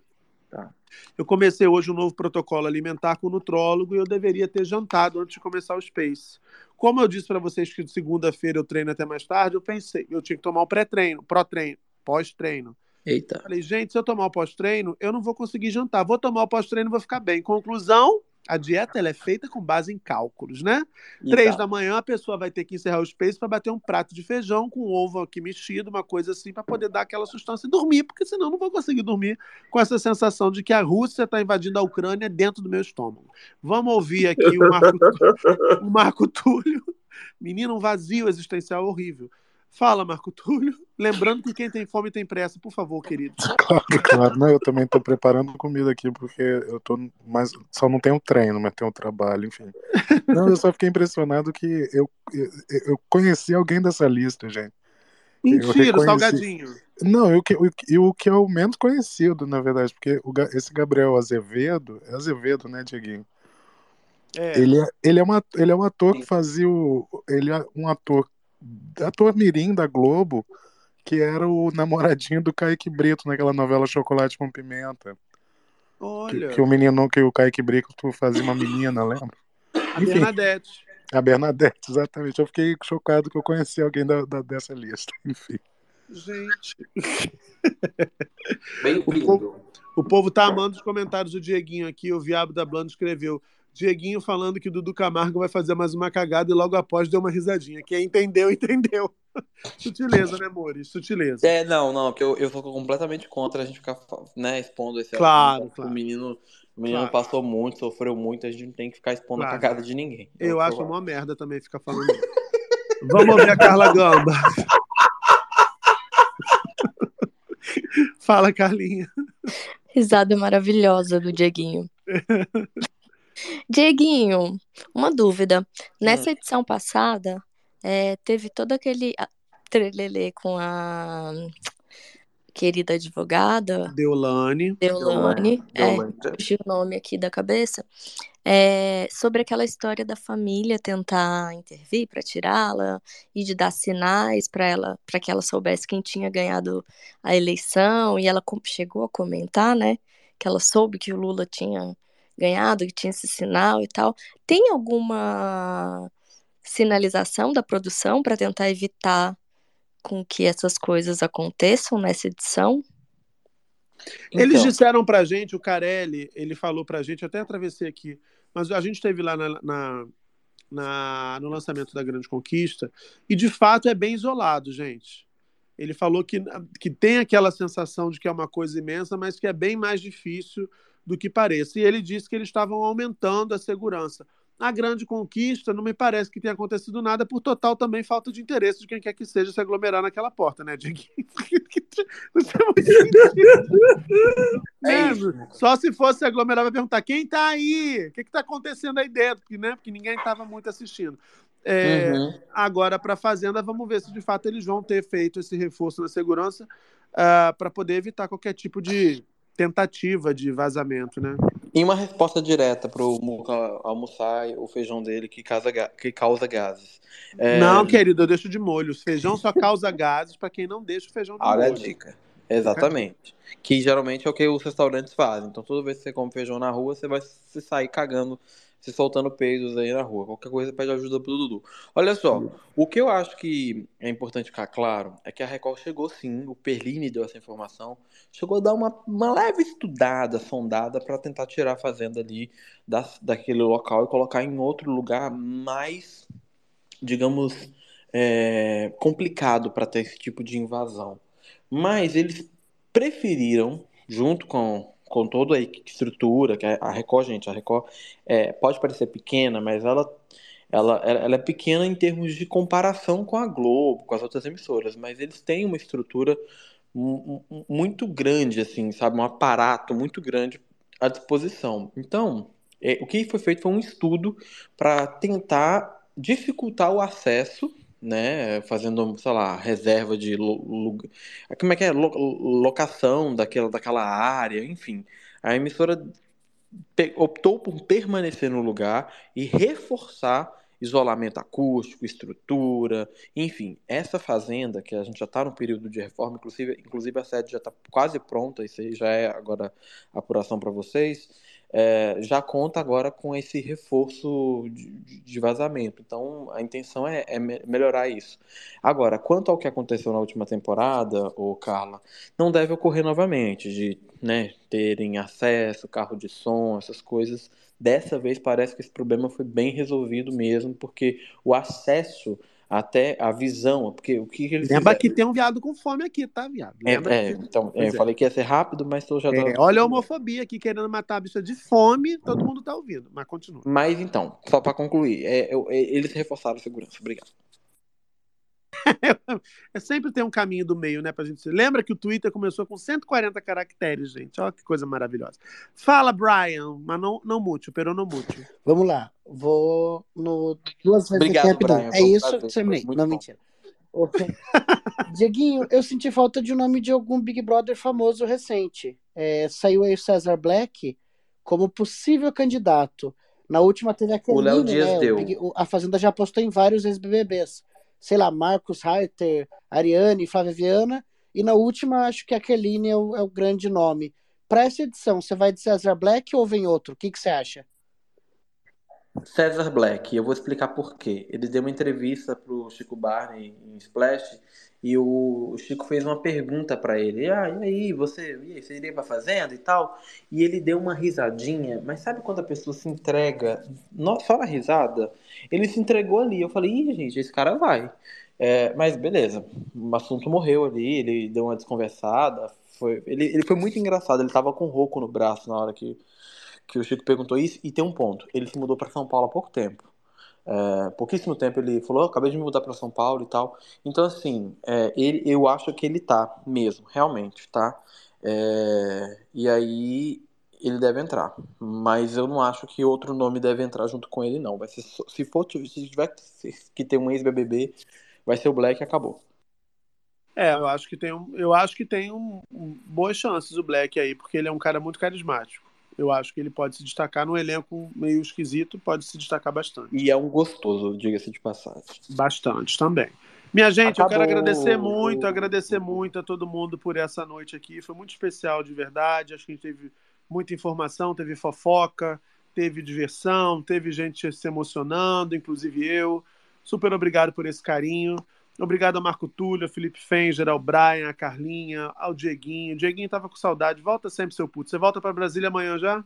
Volta amanhã, 10 da noite, e tem um voo depois para São Paulo, 7 da manhã. É isso. Perfeito. Olha, é, o Dieguinho é um caso raro de pessoa escrota que vem visitar a sua cidade, não avisa com antecedência. Avisei sim. Não, avisou nada. Avisou que já estava aqui Avisei na praia, no tio do inclusive. Fala que eu escuto gay. É, é. Pois é, já era o dia que eu já estava todo, todo, todo agendado com as Sheilas. Ah, é verdade. É, É enfim. verdade. Ele é esse tipo de pessoa. Mas enfim, amo mesmo assim. Beijo pra vocês. Pra você que ouviu aqui agora, não esqueça de seguir se você não estiver seguindo a gente ainda. Pra você que tá ouvindo no Spotify, siga a gente também no Spotify. E que seja uma terça-feira cheia de boas notícias, de boas vibrações, de boas emoções e boas surpresas pra você. Logo mais a gente tá junto aqui com mais um Space do Muca.